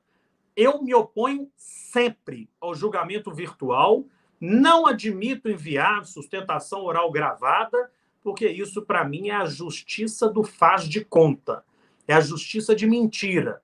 Eu finjo que fiz uma sustentação oral, eles fingem que vão assistir para proferir o seu julgamento. Então, a gente sempre se opõe ao julgamento virtual e já nos habituamos a participar dos julgamentos por videoconferência. Amanhã mesmo tem um julgamento no TRF em Brasília. Não vou viajar para Brasília, vou fazer de dentro do meu escritório. Claro que o julgamento presencial, assim como a audiência, na audiência até mais, e volto a ela, mas no julgamento da sustentação oral por videoconferência, efetivamente você não tem o mesmo contato visual com os desembargadores, a troca de olhares, a percepção da compreensão, da repulsa ou da receptividade à tese que você defende, e você tem que desenvolver novas técnicas. Você tem que falar um pouco mais alto, de forma firme, você tem que lembrar de se dirigir aos três integrantes da turma julgadora no curso da sustentação oral para chamar-lhes a atenção a fim de que ela produza o mesmo resultado da situação oral presencial. E a, situação, e a sustentação oral por videoconferência ela tem a garantia de que o advogado possa intervir, pedir a palavra pela ordem para esclarecer alguma questão de fato. Por isso, ela é aceitável, em que pese nós preferirmos a sustentação oral presencial. A sustentação por videoconferência ao vivo é admissível. A sustentação oral gravada e audiência virtual é justiça do faz de conta. E voltando às testemunhas, todos aqueles que já participaram de alguma audiência para oitiva de testemunhas já puderam perceber o quão é importante aferir a respiração, a postura, o olhar, a forma em que a voz é pronunciada para que o juiz possa aferir credibilidade ou falta de credibilidade na declaração daquela testemunha. É fundamental que as audiências para oitiva de testemunhas sejam presenciais ou, no máximo, em modo híbrido com as testemunhas no fórum. Bem, mas chegamos à grande mudança. Desde 1995, foram introduzidos no sistema de justiça criminal brasileiro os primeiros institutos da chamada justiça penal negociada, a composição civil dos danos e a transação penal dos juizados especiais criminais e a suspensão condicional do processo. Pela primeira vez, naquela época, em 1995, a advocacia criminal se viu compelida a, ainda que de modo menos sofisticado, ter que fazer uma gestão de riscos e uma negociação processual. Avaliar se em cada caso concreto valia mais a pena para o cliente negociar um acordo ou enfrentar os riscos do processo. Se valia mais a pena abreviar a solução do litígio ou postergá-la ao longo de uma instrução processual. A Lei 9.099 foi concebida com o equivocado intento de desafogar a justiça criminal. E ela definitivamente não se desincumbiu desta missão. Pelo contrário, uma grande demanda reprimida de casos que não chegavam à justiça passaram a aportar nos juizados especiais criminais. Casos que ficavam registrados a título de boletim de ocorrência nas delegacias de polícia, mas não chegavam ao judiciário, passaram a entupir os armários dos juizados especiais criminais. Anos depois, em 2013, veio a disciplina da colaboração premiada, ou delação premiada, como eu gosto de dizer, para não retirar o caráter antiético do Instituto e não travesti-lo do que não é. Bem, desde 2013, os advogados envolvidos em grandes operações se viram na contingência de passar a negociar acordos com o Ministério Público ou com as autoridades policiais. E foram surpreendidos. Grandes causídicos acostumados a construir teses defensivas, a brilhar na inquirição de testemunhas, a fazer sustentações orais brilhantes, se viram sentados à mesa de negociação. Sentados com procuradores da República e promotores de justiça preparados para negociar. Eu participei de algumas negociações no âmbito da Força Tarefa da Lava Jato em Curitiba. E eles sentavam à mesa seis procuradores da República. Tinha o bravo, tinha o bonzinho, tinha o blefador, tinha o legalista, tinha aquele que defendia que as reuniões durassem muito para que a gente se cansasse e não oferecia sequer um cafezinho ou uma água. Tinha aquele que parecia que era advogado da empresa, que parecia que estava do seu lado. Tudo técnica de negociação. E os advogados se viram envolvidos e, por muitas vezes, viram ser aplicadas contra si de forma desleal a teoria dos jogos, o dilema do prisioneiro, ou o stick and carrot, o bastão e a cenoura, em que o Ministério Público oferece um benefício para que você ache que vai atingir a cenoura, mas a cenoura se distancia. Você dá mais uma informação, você acha que vai atingir o prêmio e o prêmio não chega. Lamentavelmente, a lei que disciplinou a 12.850 de combate às organizações criminosas, que disciplinou àquela época as delações premiadas, teve um grande lapso, que foi o de não regulamentar a fase de negociações, deixando advogados e pretensos colaboradores em situação de extrema vulnerabilidade. E o excesso de poder outorgado ao Ministério Público por aquela legislação levou a um quadro lamentável de impunidade seletiva. Impunidade seletiva a cargo do Ministério Público, que escolheu quem fez, como fez de que forma fez. E nós vimos vários acordos serem firmados com ou com penalidades ínfimas para pessoas que praticaram crimes graves e ainda saíram ricas e felizes para curtir a vida, acordos com restrição de, recu de recursos ao judiciário, acordos com restrição de progressão de regime, com restrição de habeas corpus.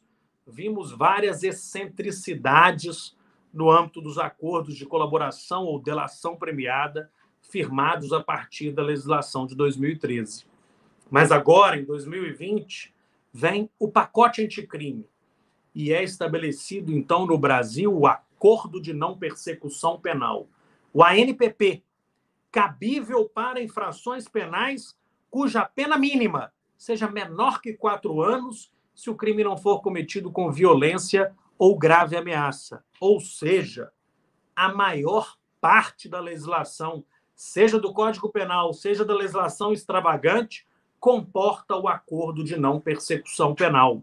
Na Justiça Federal, por exemplo, um dos magistrados federais titulares mandou fazer um levantamento no acervo processual das causas em curso na primeira instância da Justiça Federal na área criminal. E chegou à conclusão que em 73% dos casos, André, cabia acordo de não persecução penal. E o Ministério Público Federal, ao contrário do estadual, onde ainda está se identificando alguma resistência, enxergou nos acordos de não persecução penal a chance de atingir aquela missão que a Lei 9099 não conseguiu. Atingir a missão de desafogar o judiciário, de resolver, de compor litígios criminais das agora chamadas infrações penais de médio potencial ofensivo, sem gerar mais encarceramento, sem gerar mais custos para toda a sociedade, com a tramitação morosa e duradoura de processos criminais. Os acordos de não persecução penal são a essência da nova advocacia criminal, em que cada um de nós vai ter que aprender técnicas de negociação.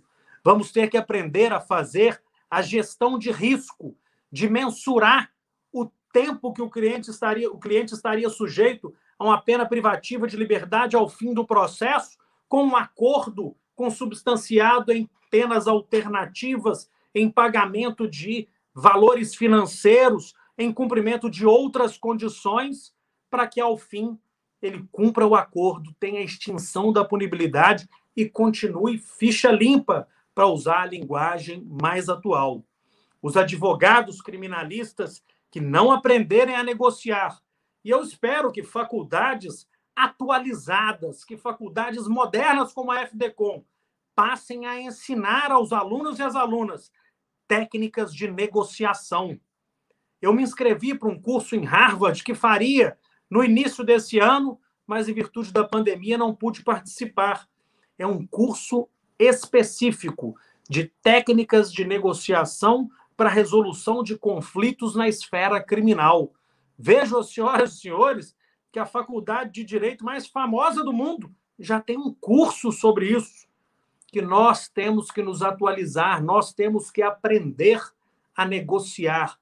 E negociar, senhoras e senhores, deve ser algo feito com estratégia, com perspicácia, sim, mas respeitando aqueles princípios basilares do direito dos contratos: lealdade, transparência, boa-fé.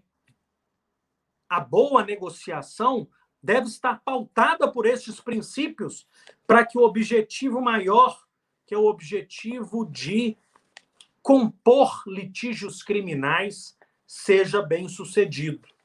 Eu aconselho às senhoras e aos senhores que busquem cursos de negociação, que busquem aprender técnicas de negociação, que não abandonem a paixão pela advocacia criminal tradicional, pelo júri, pelas defesas da lei de tóxicos que o professor Fabiano hoje deu algumas dicas muito importantes de teses defensivas que as senhoras e senhores devem ter prestado muita atenção. Mas a nova advocacia criminal não é do litígio, ela é da negociação, da estratégia, da composição.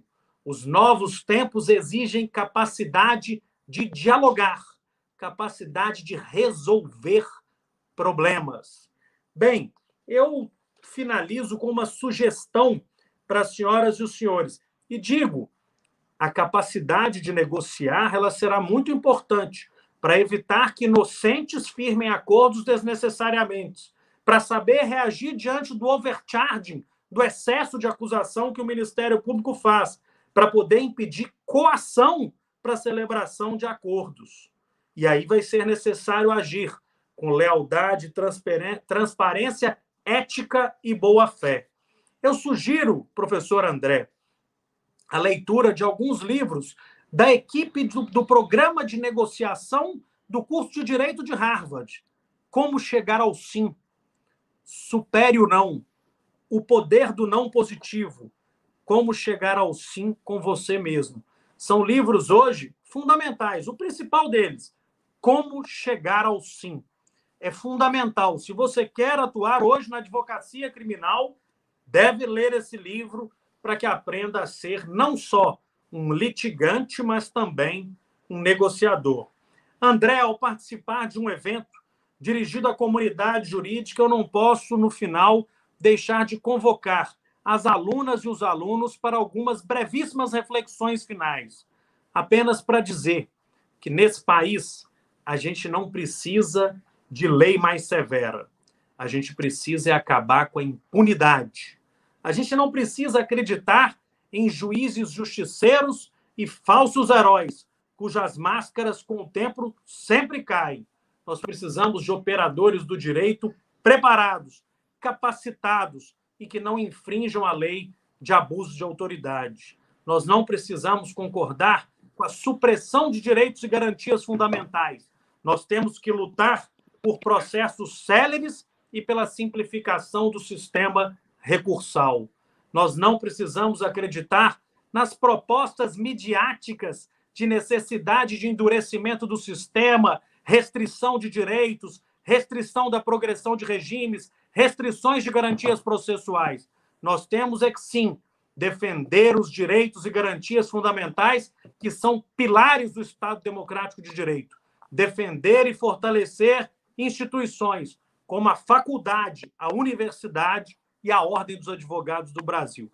Foi um prazer conversar com as alunas e com os alunos, participar desse evento da Semana Jurídica da FDCom e ladear meu amigo Fabiano Lopes, professor Franco Mazieiro e professor André Soares. Grande professor Sérgio Leonardo, muito obrigado por todas as suas orientações que só brilhantou ainda mais o encontro que foi realizado hoje. Em uma das é, manifestações dadas pelos alunos, uma é, definiu o que foi hoje o encontro do, da FDCom. A semana da, é, jurídica da FDCom começou demonstrando tamanha competência. Ele está impressionado com tanta competência junta. Ou seja, de verdade, estamos aqui eufóricos de tanto, é, é, de tanto conhecimento, de tanta dica que foi passada por vocês, pelos dois palestrantes anteriores e que fizeram com que esse início de semana jurídica seja um início épico para todos nós da comunidade FDCom. Só tenho que agradecer e gratidão a todos dois pelo carinho e pelo aceite de vir e falar um pouquinho das suas experiências aqui pra, para os nossos alunos. É isso, Franco, que eu tenho para dizer. E diante de tudo isso, passo a palavra para você, para você é, pa, é, trazer aqui e encerrar os nossos trabalhos de hoje, amigo.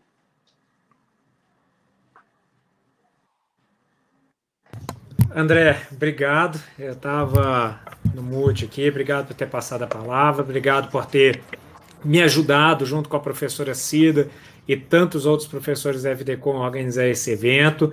Professor Fabiano, muito obrigado por sua participação, foi incrível. Seja sempre muito bem-vindo à, à FDCom e sempre muito bem-vindo ao canal Mais Direito, tá, meu caro? Além dos alunos, quem ganhou hoje foi eu, vendo a palestra do Sérgio. Eu fico aqui degustando, babando e não perco atenção um segundo sequer, porque é brilhante. Sérgio, parabéns, cara. Obrigado e é um prazer, cara, te escutar, te ouvir e tudo que você disse eu ratifico. Inclusive, quando você disse lá sobre os tribunos, eu concordo com você que essa negociação, ela é talvez, talvez não, é a mais importante é, hoje na advocacia criminal e mudou mesmo do pacote anticrime com as colaborações premiadas com desde a 9.099 essa negociação, essa capacidade de negociação tem sido a, a principal habilidade dos melhores advogados do país.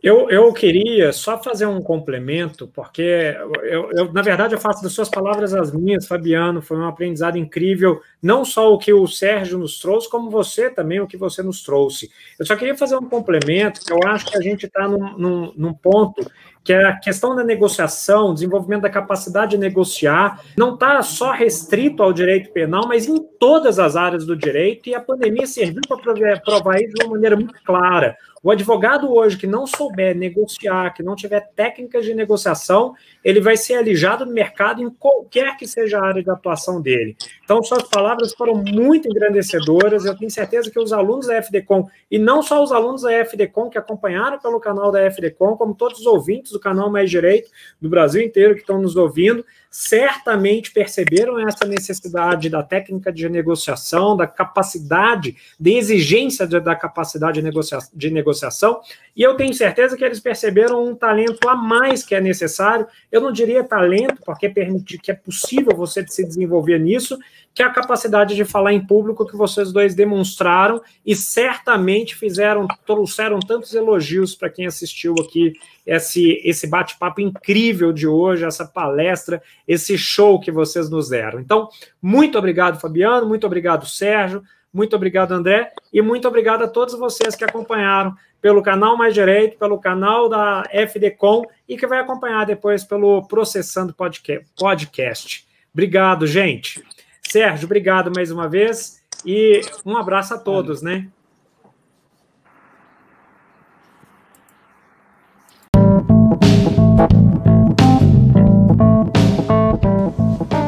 Este foi mais um episódio do Processando Cast, o canal que te ensina de forma original.